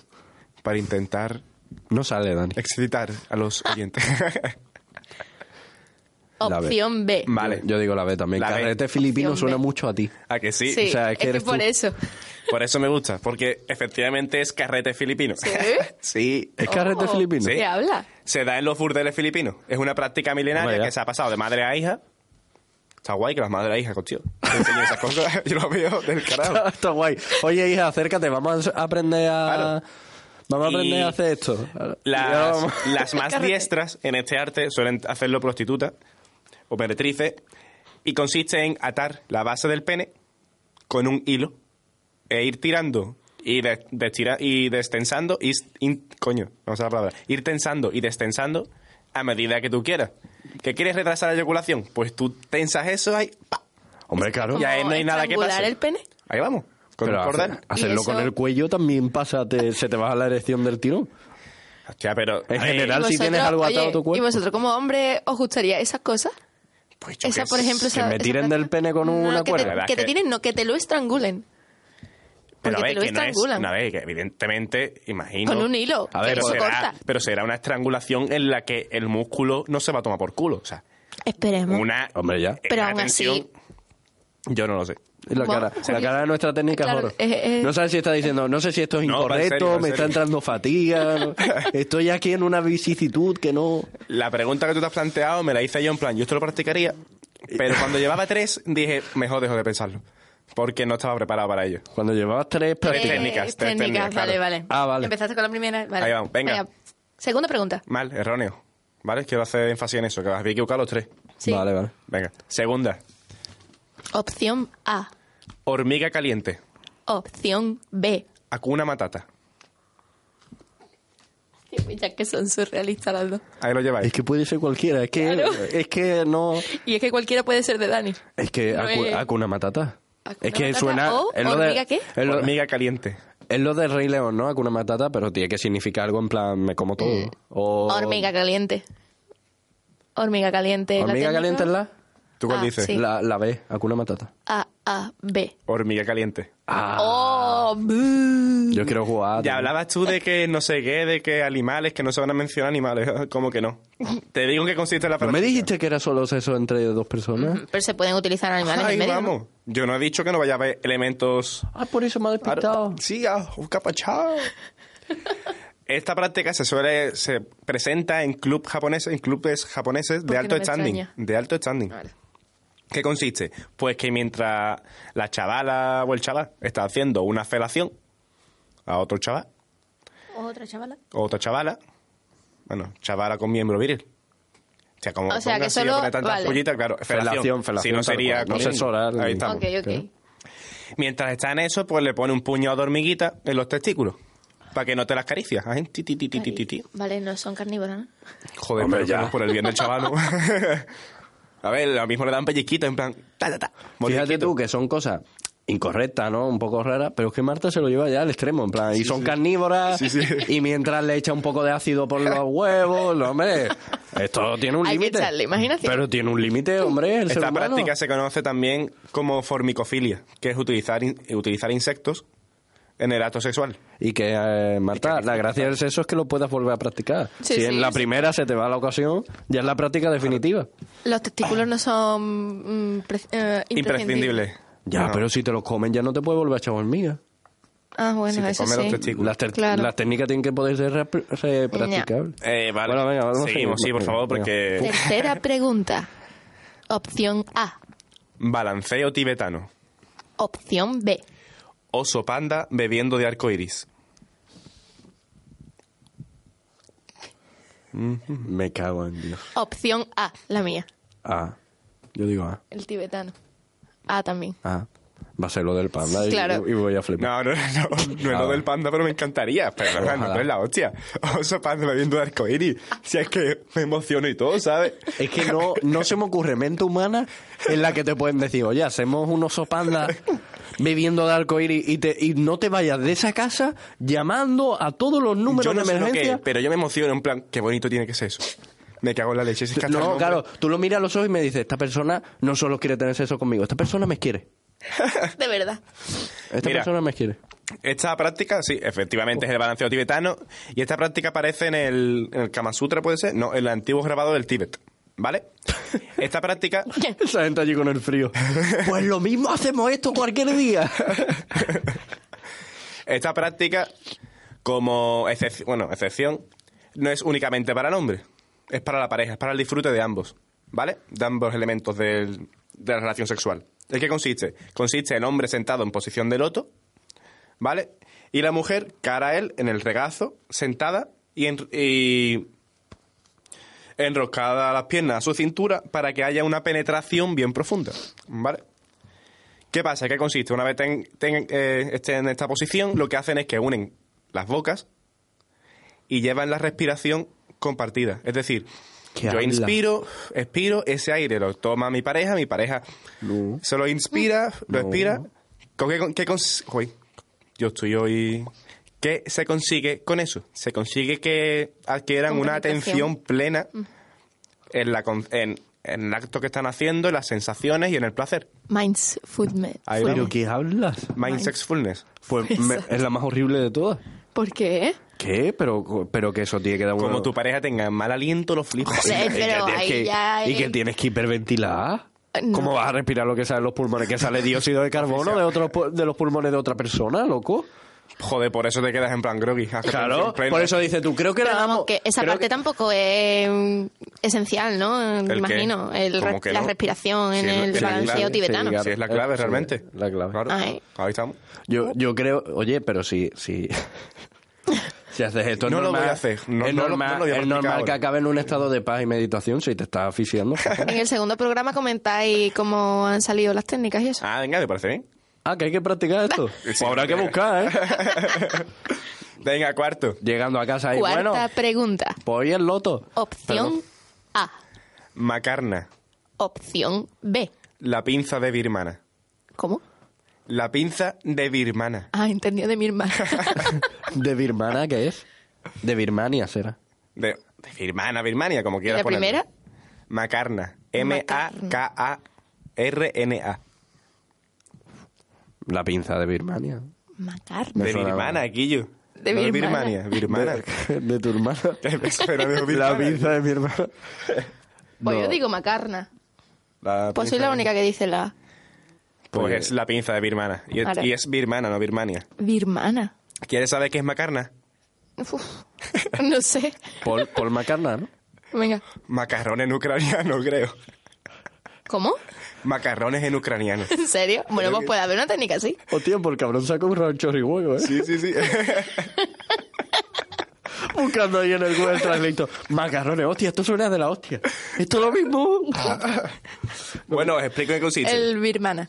Se da en burdeles asiáticos, ¿vale? Y yo Del te he ido todo para Asia, ¿no vale? Eh, Joder, es que es lo que hay, tío. Yo, yo lo que debía hacer, si es que en el- sobre todo en el sudeste asiático. Esa gente está aburrida. En Tela. Indonesia, Tailandia, Birmania, esa zona es impresionante. Bueno, en Occidente también se da, pero son en meretrices que te cuestan un ojo de la cara, ¿sabes? Muy caras. ¿Y en qué consiste? Amasar el pene con la vagina como si fuera una mano. Tienes que tener la vagina todo strong, o sea, todo músculo de la vagina. Haber hecho mucho ejercicio Ahí de vamos. Hegel. Ahí vamos. También se utilizan los dedos para pinzar el pene y retrasar la eyaculación. Ah, que lo que hace es que te estruja el pene. Al final, lo todo mismo lo que, que ha con buscado- el hilo. ¿No? Como una amasarte con la mano, pero en vez de la mano tiene una super vagina que es capaz de mover los músculos de la vagina para hacer como si fuera una mano. Y en eso Ajá. consiste. Oh, bien, guay. Bueno, y la pinza es porque te hace así, taca, cuando va Lo mismo que el cuando hilo, la hombre va primera, a ¿no? eyacular, ahí vamos. tú todo lo que has buscado es, es estrangular un pene. He buscado lo que, lo Dani, que hay. Por favor, Vale, Yo vale, vale. he buscado no lo que hay. proyectes en el programa. No he buscado más. Hemos dicho que bromas de, divers- de vida sexual, ¿no? Si no, no os voy a contar nada. vale, la siguiente. Al filo de la navaja o amanecer rojo. Bueno, es rojo, sangriento, colorado. Es que Esa. hay mucha... Opción B. Opción Vega. Has dado mucho detalle. Puede ser para confundir. Sí, claro. Ve. Vale, es la opción A. ¿En serio? Soy unos pringados, es que es más fácil colarosla que la hostia. Es que Amanecer Rojo es una peli y además suena a que... Vale. A, a que quieres a tu novia. Al filo de la navaja, pues este aparece en el Kama Sutra.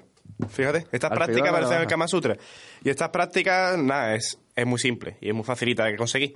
Vas a la cocina, coges un cuchillo y estimulas a tu pareja. ¿Qué, qué hago? ¿En serio? No sé yo- sí, sí, estimulas a tu pareja con el filo del cuchillo. Como una pluma, ¿Cómo, pero. cómo, cómo? Como una ¿Cómo con pluma, pero con el cuchillo, ¿no? Pero en plan caricias, Claro, evidentemente. como ten una cuidado, pluma, ¿sabes? pero con el cuchillo. ¿Qué es lo que produce esto? Esto produce, joder, como alguien pierda un huevo por nuestra culpa. Puf, ve acabando esto ya, ¿eh? Por favor, no hagáis esto en casa por nuestro bien. Es como una pluma, reiteramos. Exactamente. ¿Qué consigues Muy con esto? Pues adrenalina. Pero que con un estornudo... es lo que yo he pensado. Digo, hostia, yo... un estornudo y tú, en la- y tú... Bueno, pues yo... Yo ya con esto hay que seguir... Hay que seguir, mete esto en bolsa... Es que se- quiere censura, tío. Sí, nuestra, nuestra técnica nos está bajando los, los volúmenes. No, hombre, pero es que esto es horrible, señor. Sí, sí, sí, sí, completamente. por favor. ¿Qué consigue? ¿Qué pasa? Que aumenta la adrenalina, adrenalina agudiza tus instintos Claro. y las sensaciones, las percepciones las vives vuelves mucho más animal. Ahí estamos. Se combina con amaurofilia. Como te emociones ahí con la otra persona un cuchillo en la mano. Maurofilia. Amaurofilia. Consiste en vendarte los ojos. Ah, creía Ah, que... bueno, pues. A ver, sí. imprescindible hacerlo con alguien con quien tengas mucha confianza y Es la primera cita de Tinder. ¿no? Oye, agarra este cuchillo, me voy hasta las manos, toma la cartela de Atecoy arriba, ya verás tú cómo lo haces. Y también que no te, que, a ver, tía, que, que esté bien de pulso y que no sea alérgico, ¿sabes? Pues también es un punto.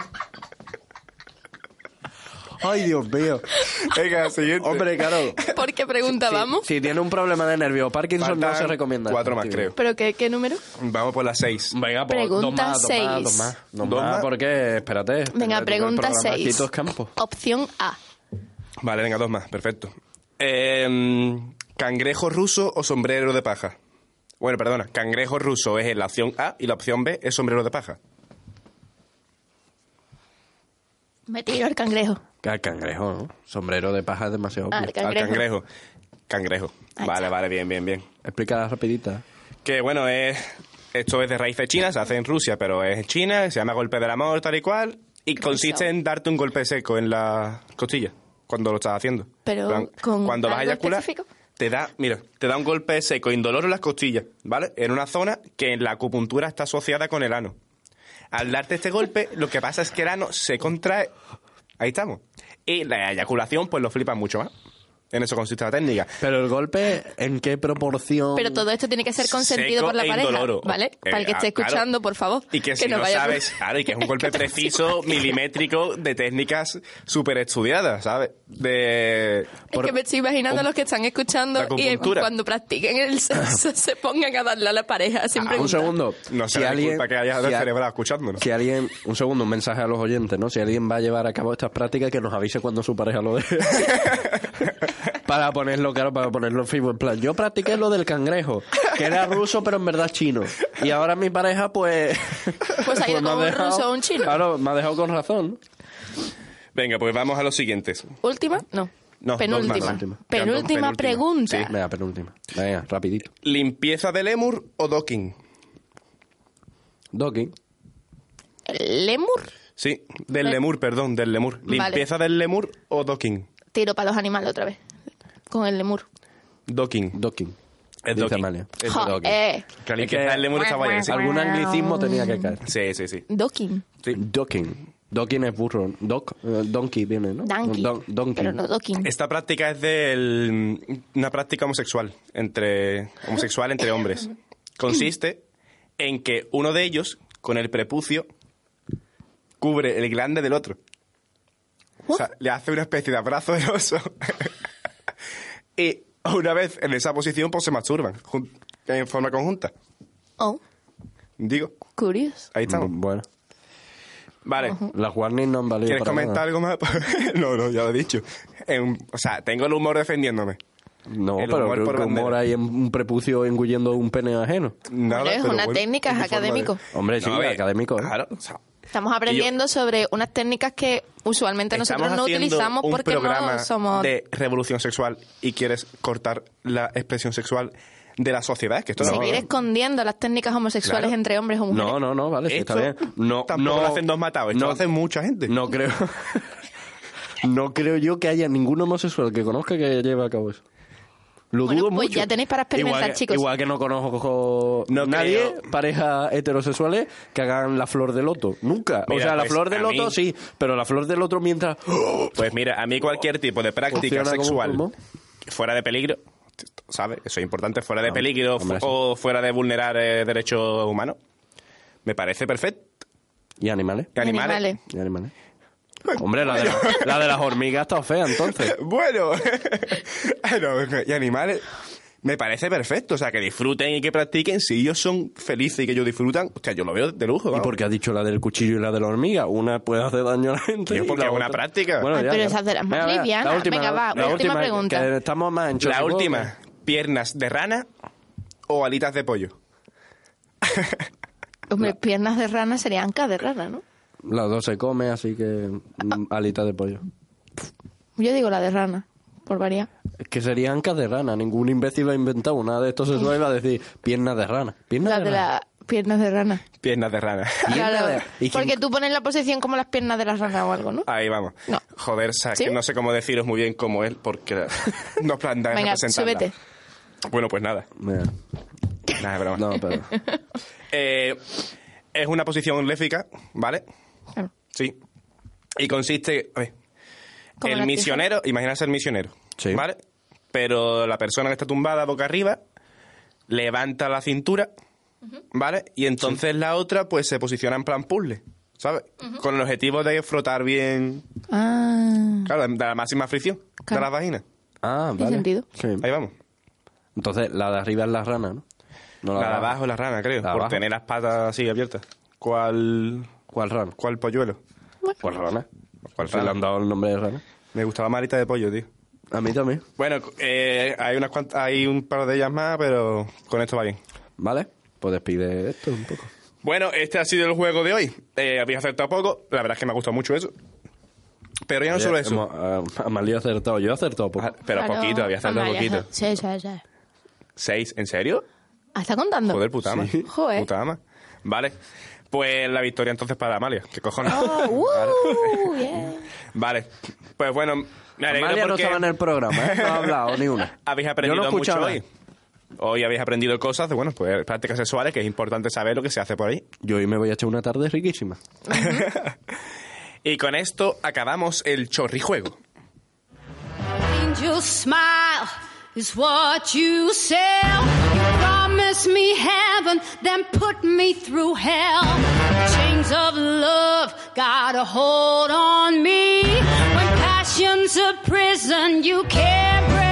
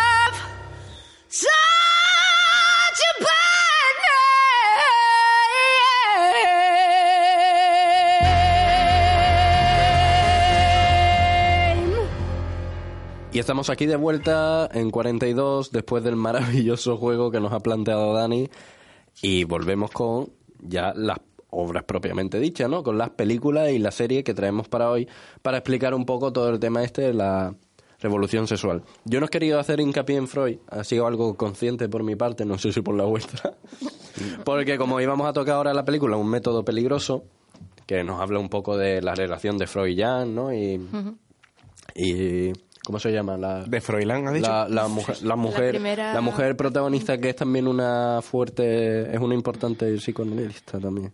¿Cómo se llama? Eh, Sabina Spielring. Spielring. Esta, la Sabina Spielring. Pues eh, quería que nos metiéramos un poco más en el tema de Freud ahora, ¿no? Vamos un poco a, a despiporre, un poco fuera de, de tiempo y eso. Pero bueno, vamos a intentar hacerlo. Son dos obras que en el ámbito cinematográfico no tienen mucho que contemplarse, que sobre todo es un poco a coalición con el tema que estamos viendo, ¿no? En esta obra que dirige, dirige David Cronenberg, que a Dani no le suena, ¿verdad? Eh, sí me suena, pero no sé de qué. Te voy a decir de qué. Del episodio de Ricky Morty, donde cambian a la población y se vuelven todos los Cronenberg, que son todos deformados, y se tienen que mudar a otro universo Joder, en sí el que no pasan los Cronenberg. Claro, me suena. No, a mí no me suena. Claro, porque tú no has visto. de- Es un director de cine Mm. que se especializó en los años 80 en el tema del gore. Entonces hacía muchas películas de, de masas de carne, Ah, informes, eh, con ojos que saltan por un lado y hacen otro. Y después hizo esto. No, esto lo hizo ya en 2011. Esta peli es claro, más o sí. menos de, y reciente, después, ¿no? y después hizo eso. Y después hizo esto. Que por cierto, Claro. la película se llama Un método peligroso. Sí, un método peligroso. Una terapia peligrosa que sería la terapia película, peligrosa. la última película desdeñable de, de este director, ¿no? Lo peor es que hay una ¿Quiere- peli que se llama así. Sí, de, de Niro, de Robert De Niro y de Cachondeo. Ahí está. En fin. Venga, sigue, sigue, pero sigue. Seguimos. Esta película, que está protagonizada por Kira Knightley, Viggo Mortensen, Aragón ahí, tope grande, eh, Michael Fassbender, que serían los principales. Eh, Mortensen hace de Sigmund Freud, eh, Kira Knightley hace de, de Sabina y Viggo Mortensen, eh, perdón, Michael Fassbender hace de, De Jan. Jan. Jan. ¿no? Y vemos aquí la relación entre los tres, que te pone un poco en ambiente las ideas de Freud en la época, que rompen bastante con la mentalidad de la época, como el hacer el desarrollo de las etapas psicosexuales, ¿no? Esto ocurre, eh, situémonos en la época victoriana de la que hemos comentado antes. Claro. En la que hay esa represión y todo eso. Claro, y él, eh, con su teoría de las etapas psicosexuales, ¿no? Y volviendo a traer a la luz el sexo, aunque sea de una perspectiva negativa, ¿no? Porque aquí lo tenemos como algo que es el, el que provoca o el que produce toda la serie de trastornos y toda la serie de enfermedades y cambios de palpitaciones en los, en los individuos. Entonces, desde esa perspectiva, saca a relucir el tema este junto con el resto de filósofos de la sospecha. Karl Marx y Evaristo Charles Darwin. Roncesvalles. Charles Darwin. Eso. Los tres son el tándem que derriban las ideas principales de la era victoriana, con cada uno con sus teorías en los respectivos campos, en política, en biología y en psicología y filosofía.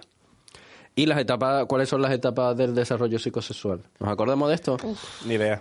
Ni Tú te has quedado en una y por La eso sí que ana- en la... anal era una, Fálica, ¿no? anal, oral. Por orden se- oral, no, uf, or- orden- el oral Por orden sería como Dani en la radio. Dani se mete en la radio porque está en una etapa oral, ¿no? Él está en el desarrollo. Luego empieza a meterse todo el programa por el Anal. culo. Anal. Y empezamos con la etapa de anal. A ver qué suelta. a ver. Sigue, sigue con las etapas. Luego se va emocionando y se le pone dura con la etapa fálica. Ajá. Y luego ya pasa directamente a tocarse los huevos en la fase genital. Ah, amigo, vale, vale, me gusta. ¿Cuatro? Entonces, cuatro. Yo te- con las cuatro, con los tiempos de la radio de Dani siempre me he aprendido yo esto de psicosexual. antes de hacer radio ya lo tenía él ahí. Bueno, lo- lo- los impulsos, ¿no? Tanto de Tánatos como de Eros, ¿no? Él estaba muy guiado tanto por la muerte como por, por la pulsión sexual. la libido. Y aquí teníamos la libido, o libido, o libido, o como tú los quieras, la, la cosita. Los efectos de sonido aquí nos reparamos en gastos. Y aquí te cuenta, bueno, eso, la historia de cómo Jan se enfrenta a Freud y luego aparte tenemos la relación de Jan con una paciente que le va comentando a Freud, que es Sabina, que acaba eh, en una relación sexual, ¿no? Para un poco para espiar las necesidades, la- los deseos más impuros de ambos. Y la película trata un tema como es la relación paciente o la relación profesional paciente. El código deontológico El ahí no código estaba. deontológico Sí, sí. ahí no estaba No cuajando bien. pulido. Y bueno, luego esta, esta señora sería una de las figuras del psicoanálisis que también va en contra de Freud, ¿no? Y vemos como los pensamientos junguianos de aquella época, los arquetipos junguianos, que sería lo que nosotros vimos en la carrera, que seguramente os acordáis de pe a pa de cada uno de ellos. sería también una teoría que se contrapone a la idea inicial de, de Freud. Y la escuela freudiana estaría cerrada únicamente a los pensamientos de este autor. ¿no? Claro, para resumir un poquito y pasar a la siguiente obra, si te parece. Partiendo del hecho de que, además de que hay ciertos hechos históricos, hay otros que se los sacan de la manga y son ficticios. Digamos que Freud se postulaba en esa época diciendo que todos los trastornos tenían una- un trasfondo sexual, en base a un problema sexual. ¿Qué pasa? Que aparece Jan, Jan se convierte en su aprendiz, y Jan, utilizando esa terapia, la utiliza con una chiquilla de 18 años que sería Sabina. Joaquín. ¿Quién? Joaquín Saharo. Joaquín. Antes nos ha pasado lo mismo, tía, que Sí. sí, que no me he olvidado. Y bueno, al final de esa paciente acaba, Qué tonto soy. no sé si enamorando, pero bueno, acaban teniendo una relación. Y bueno, antes era el maestro Freud y... eh, no, súbdito iba a decir, joder. Bueno. Maestro Sí, y súbdito. aprendiz. Sí. Súbdito te vale, ¿eh? Jan, ahora el maestro es Jan y la aprendiz es Sabina. Y ese es el resumen de la, de la película. y nos dieron. Pero estaría- estaría- Por esa película seguramente hubiese salido una película mucho mejor a la que salió, realmente. ¿Qué os parece la película? Entramos en ley y la cerramos.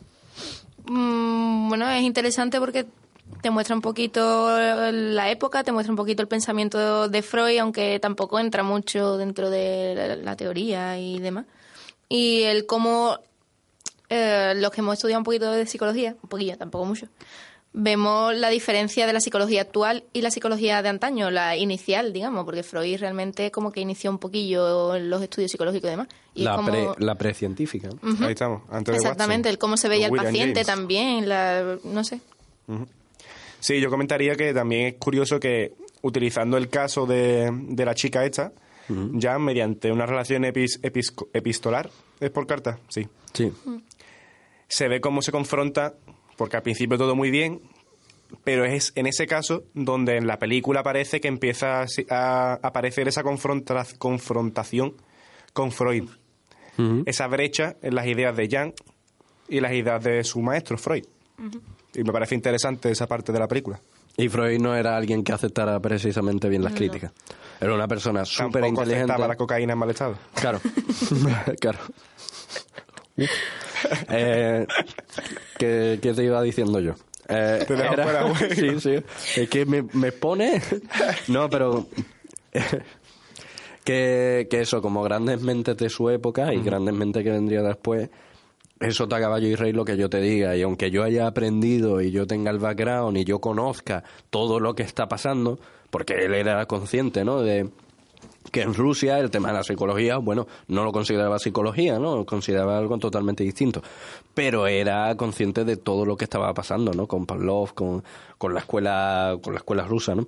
Conocía también los cambios que se estaban dando dentro de su propia profesión, ¿no? Donde el psicoanálisis pues estaba empezando a evolucionar, a dar unos primeros pasos hacia... Y aún así él no lo aceptaba que también es parte de la personalidad de Freud, ¿no? Y parte de lo que admiramos porque si no fuera por esa personalidad de Freud, no se habrían traído a la luz eh, todo este tema sexual, ¿no? Aunque él lo hace desde el punto de vista que después eso hay que manejarlo un poco. Oye, que usted por tener ciertos impulsos sexuales, usted no está enfermo, ni va a tener una, una enfermedad grave, ni se va a poner... No, no. Realmente es algo que sale a la luz. Yo de la película voy a decir poco porque la verdad es que no me gusta mucho. Entonces, Pues para continuar y por, cel- y por hacerlo temporal, voy a mencionar yo rápidamente la película que he traído, que la película es Kingsley, del año 2004. Kinsey. Hostia, tú, qué mala leche. Que yo he buscado en internet mientras hablo. La, Kingsley. Kingsley, con L. Kingsley. La película se denomina Kingsley o Kinsey, ahora saldremos de duda, el es del 2004 Y el No. protagonista es el de Venganza, el Guay Goyin, que no sé cómo se llama ese hombre. El- Sí, el de Venganza, el de Star Wars. el Ahí de- estamos, el Guay Goyin. el- ¿Sabes cómo se llama? Liam Neeson. Ese. Ahí estamos. Joder, ¿eh? Y- ¿Cómo estamos, eh? En esa película no, eh, no la he visto antes, no la vi entera, pero básicamente te cuenta cómo se lleva a cabo la investigación Te que voy, acaba a, te voy a poner aquí el Kinley, ¿vale? con L. Ah, no. no Sí, es- sí, ese. Bueno, eh, en esa película se cuenta la investigación que acaba dando lugar al informe que hemos comentado antes, exactamente. Cosas interesantes que aparecen, pues te aparece también la época en la que eso aparece, junto con todos los mitos, como por ejemplo que un centilitro de esperma equivale a un litro de sangre, por lo que si tú soltabas esperma podías morir, sufrir ceguera, etcétera. Así hacían que los chavales no, no eyacularan. ¿Qué pasa? Que muchos de ellos eyacularan, eyaculaban por la noche, Oye, de forma por- involuntaria, y se acojonaban a la mañana siguiente de locos. Voy a donar sangre. Bueno, también es interesante a nivel psicológico. Esta ha sido fina, ¿eh? Que se, sí. Sí. Sí. Sí, yo no la he visto, fíjate. ¿No? No la he visto venir, que va. Dani. Estoy centrado en esto. Y otra cosa más de psicología que nos interesaría a nosotros es que se ve cómo las, se forman los entrevistadores para llevar a cabo esa tarea. Oh, ¿verdad? No me acordaba. Porque, claro, para llevar a cabo el informe y recoger los datos hace entrevistas. Le parece mejor que un cuestionario. Entrevistas estructuradas. Y como no puede él hacerlo todo, forma a la gente, al compañero suyo en quien él confía para que hagan bien las entrevistas. Y dado al delicado tema para la época, pues tienen que formar bien a los entrevistadores. Y se ve todo ese proceso. Y nada más, también te cuento un poco pues la vida de Kinsey, cómo acaba ¿De quién? ¿De quién? Kins, Kinsey. Kinsley. No, no, qué coño, voy a bajarme de mi burro, una mierda. Kinsley. Otra de las mm, así Oye, novedades ¿eh? Mm. sí, hombre. Que otra de las así, curiosidades de la peli que te hablan de mm, cuando se estaban recopilando datos de para la coño. Uy. El informe. El informe, informe. Kinsley. El informe eh, se hizo Ya no sé ni, cómo es el informe. se hizo uso o se entrevistaron a lo- al elenco completo de un tranvía llamado Deseo por todo lo que acarreó en el momento la película y demás. No sabía yo eso. Mira. Y fue muy llamativo y persiguieron y criticaron mucho al investigador. Por eso. ¿Habéis visto un tranvía llamado Deseo? Yo me he leído un montón de cosas, pero la tengo pendiente aquí. A Street Yard Called Desire. No lo he visto. No, em, es bueno, del no. 51 y la verdad, por lo que he leído, uf, ¿Y el del último tango a París? ¿Lo visto? Pues el informe es del 48. Ya me explicarás Sí. tú cómo pasó. no, sí, sí, el elenco. De todas maneras, el informe comenzó en el 48, pero no se publicó en el 48, ¿no? sí, en 48. Menos, no, pero Publicado. eh, Lo publicó aquí. el libro de la sexualidad del hombre y después publicó Pues el libro de la no era de sexualidad la de la, mujer. Y a lo mejor no es de la película, es de la obra de teatro. Ah, amigo, o de la obra. ser, puede ser. ¿Pero habéis visto el último tango en París? El último tango escena en nada París. más. Sé que se hizo famosa la violación de la, de la No, pero que la escena de la habla, violación. habla de una relación sexual también entre dos personas que no se conocen y conectan únicamente por ese vínculo. Bueno, saltamos. Uy, perdón. Hoy parece que los caramelos no están haciendo su efecto. Saltamos unos años después hasta los estudios de Master y Johnson con la serie Master of Sex. Que no me la he visto, así que os dejo ahora a ustedes. No has visto nada. Que me pero algo iluminéis. como psicólogo tienes que saber. De Sí, sí, sí. Johnson. No, sí. Pero dejo No. que me iluminéis. La serie, yo no la he visto completa tampoco. Aquí nos Yo- vamos a quitar la careta. Yo me he visto dos temporadas y unos cuantos episodios, porque es el inicio un poco de cómo se trata el tema, cómo empiezan ellos desde cero. Mm. Y eso te cuenta la historia de, de William Master y de Virginia Johnson al principio de los años 60, como hemos dicho, estudiando lo que es precisamente la conducta sexual, ¿no? Cómo se inicia, la fase de la excitación, cómo se llega a de- determinados puntos de la excitación, cuándo se llega, cuáles son las conductas más habituales, cómo eh, detectar si una conducta está siendo contraproducente, bueno, sí, contraproducente o placentera, cuando una conducta se puede clasificar de poco común, cuando entonces con la mentalidad de la época, con las restricciones que tenían ellos también según sus propias ideas, pues en la serie nos muestra cómo hay dos tíos que van en contra de todo lo que se ha pensado e empie- empiezan a explorar un poco en todo el asunto, ¿no? Yo creo que es una serie que está bien, es, es interesante. Al menos en el pasa- inicio, hasta que se vuelve lenta. Sí, se, que- Porque yo sí. lo dejé más o menos como tú, en la tercera temporada al principio. Se vuelve, se vuelve lentilla, pero le pasa mucho a toda esta serie, ¿no? Que el impacto inicial es muy grande, porque ves una sociedad donde eso no cabe, y de repente ellos le dan voz, ¿no? Te llama mucho la atención en los primeros episodios cuando ve a la gente meterse en, una, que también en es un su vida. Ellos empezaron así, o Sí, sea, eh, sí. te cuesta la vida de Virginia y de William, pero ellos antes no eran pareja, de- finalmente se vuelven pareja y demás. claro. Entonces también es un poco el rollo romántico que se traen, romántico erótico, sensual que se traen al principio también atrae mucho al público. La segunda temporada ya se ve como eh, se centran más en los problemas matrimoniales del, del doctor, entonces ya te aburre porque no se centra en la investigación y en Virginia. Te cuenta también todos los problemas que traía Virginia detrás de su familia y demás. Y ya en la tercera no sé si ahí empiezan Virginia y, Ma- y Master a tener la relación y demás. Y ya ahí es cuando yo lo dejo porque ahí ya no se centra en Sí, lo- nada. yo más o menos lo he dejado por ahí, están los dos ya a punto de caramelo. Pero es eso, ¿no? Las series actuales no se centran en sus propios escenarios y contextos, sino se centran más bien en... Sí, llévatelo. Se centran más bien en... Muy poco radiofónico eso, Alberto. Sí, muy poco radiofónico. Más radiofónico si me quitas el micro. Se centran también en, en las personas, ¿no? En las personas es lo más importante. Cuando tú ves The Walking Dead y ves Juego de Tronos, no lo ves porque hay un universo mágico detrás, que es lo que la gente piensa en un primer momento y por eso a la gente no le gusta Star Wars, porque se centran más en el contexto que en los propios personajes. Los personajes son un vehículo para transportar la historia. Sí, el último en París, ¿qué pasa? No, no, no es para enseñarte lo que quería Ah, buscar. vale, es que Dani me ha quitado el portátil, se lo ha llevado y cuando me lo devuelve me pone una pestaña del último tango en París. bueno. Esto no hace falta decirlo, tío. Ya No, claro, pero si tú vas a fastidiarme a mí cuando estoy yo locutando el programa, entonces tengo que hacer también inciso de que tú. Bueno, estás Macher y. Johnson también se ve, por un poco dejaros de lado vuestra pelea, que, que en el principio, en la primera temporada, cuando se están buscando sujetos, eh, lo que hablábamos antes, ¿no? De que cuando te vas a presentar a un estudio en el que lo que se va a tratar es de hacer el amor, o, a- bueno, hacer sexo, o sea, el sexo. Follar. Mm, follar Fo- bueno, o mm, no, salvajemente. Claro, follar, eh, sus preliminares, etcétera. Eh, entonces, eh, como las personas de alto standing también se presentan y, y coinciden que cada uno tiene sus familias y demás, pero por amor al estudio, a la investigación, Sí, sí. a la ciencia, ellos se muestran ahí, por pero amor que a la nadie se entere. y que hay mucho aprovechado, ¿eh? Que vemos al principio en plan, oye, te tienes que poner aquí, esta señora tiene que hacer tal cosa. Y bueno, venga, vale, el martes me viene bien, el lunes también, el miércoles no, pero puedo hacer un apaño. Claro que Eh, la hay universidad estaba muy en contra de esta investigación, Sí, estaba hombre, muy porque- el, hospital y demás también estaban en contra, pero sin embargo después son los propios de dentro del hospital y demás los que dicen, ah, no, no, pero ¿te cuesta entonces encontrar a alguien para el estudio? Venga, pues yo me ofrezco, te voy a echar el cable. Y tampoco al final tienen overbooking. para replicarlo, imagino. ¿no? Es ve- que esto hay que replicarlo porque nada se le viene Ah, la exactamente, es más, sí. Ay, mira, me parece bien porque yo también tampoco me he visto contento. Ojalá fuera tan fácil con los cuestionarios. Mira, que te tenemos que pasar otro cuestionario más. Y la, gente, y la gente, no, hombre, pero es que tengo ya el correo lleno de cosas. Lo mismo tengo que el martes me viene fatal. Imagínate que los cuestionarios fueran así, en plan, oye, mira, que tienes que venir de aquí, que tenemos a la muchacha encima de la mesa. Bueno, pues estoy en el coche, eh, te cuelgo, que, que voy conduciendo, ¿no? Entonces- que ahora mismo tienes que cambiar la forma de administrar los cuestionarios. También. Bueno, vamos a dejarlo ahí.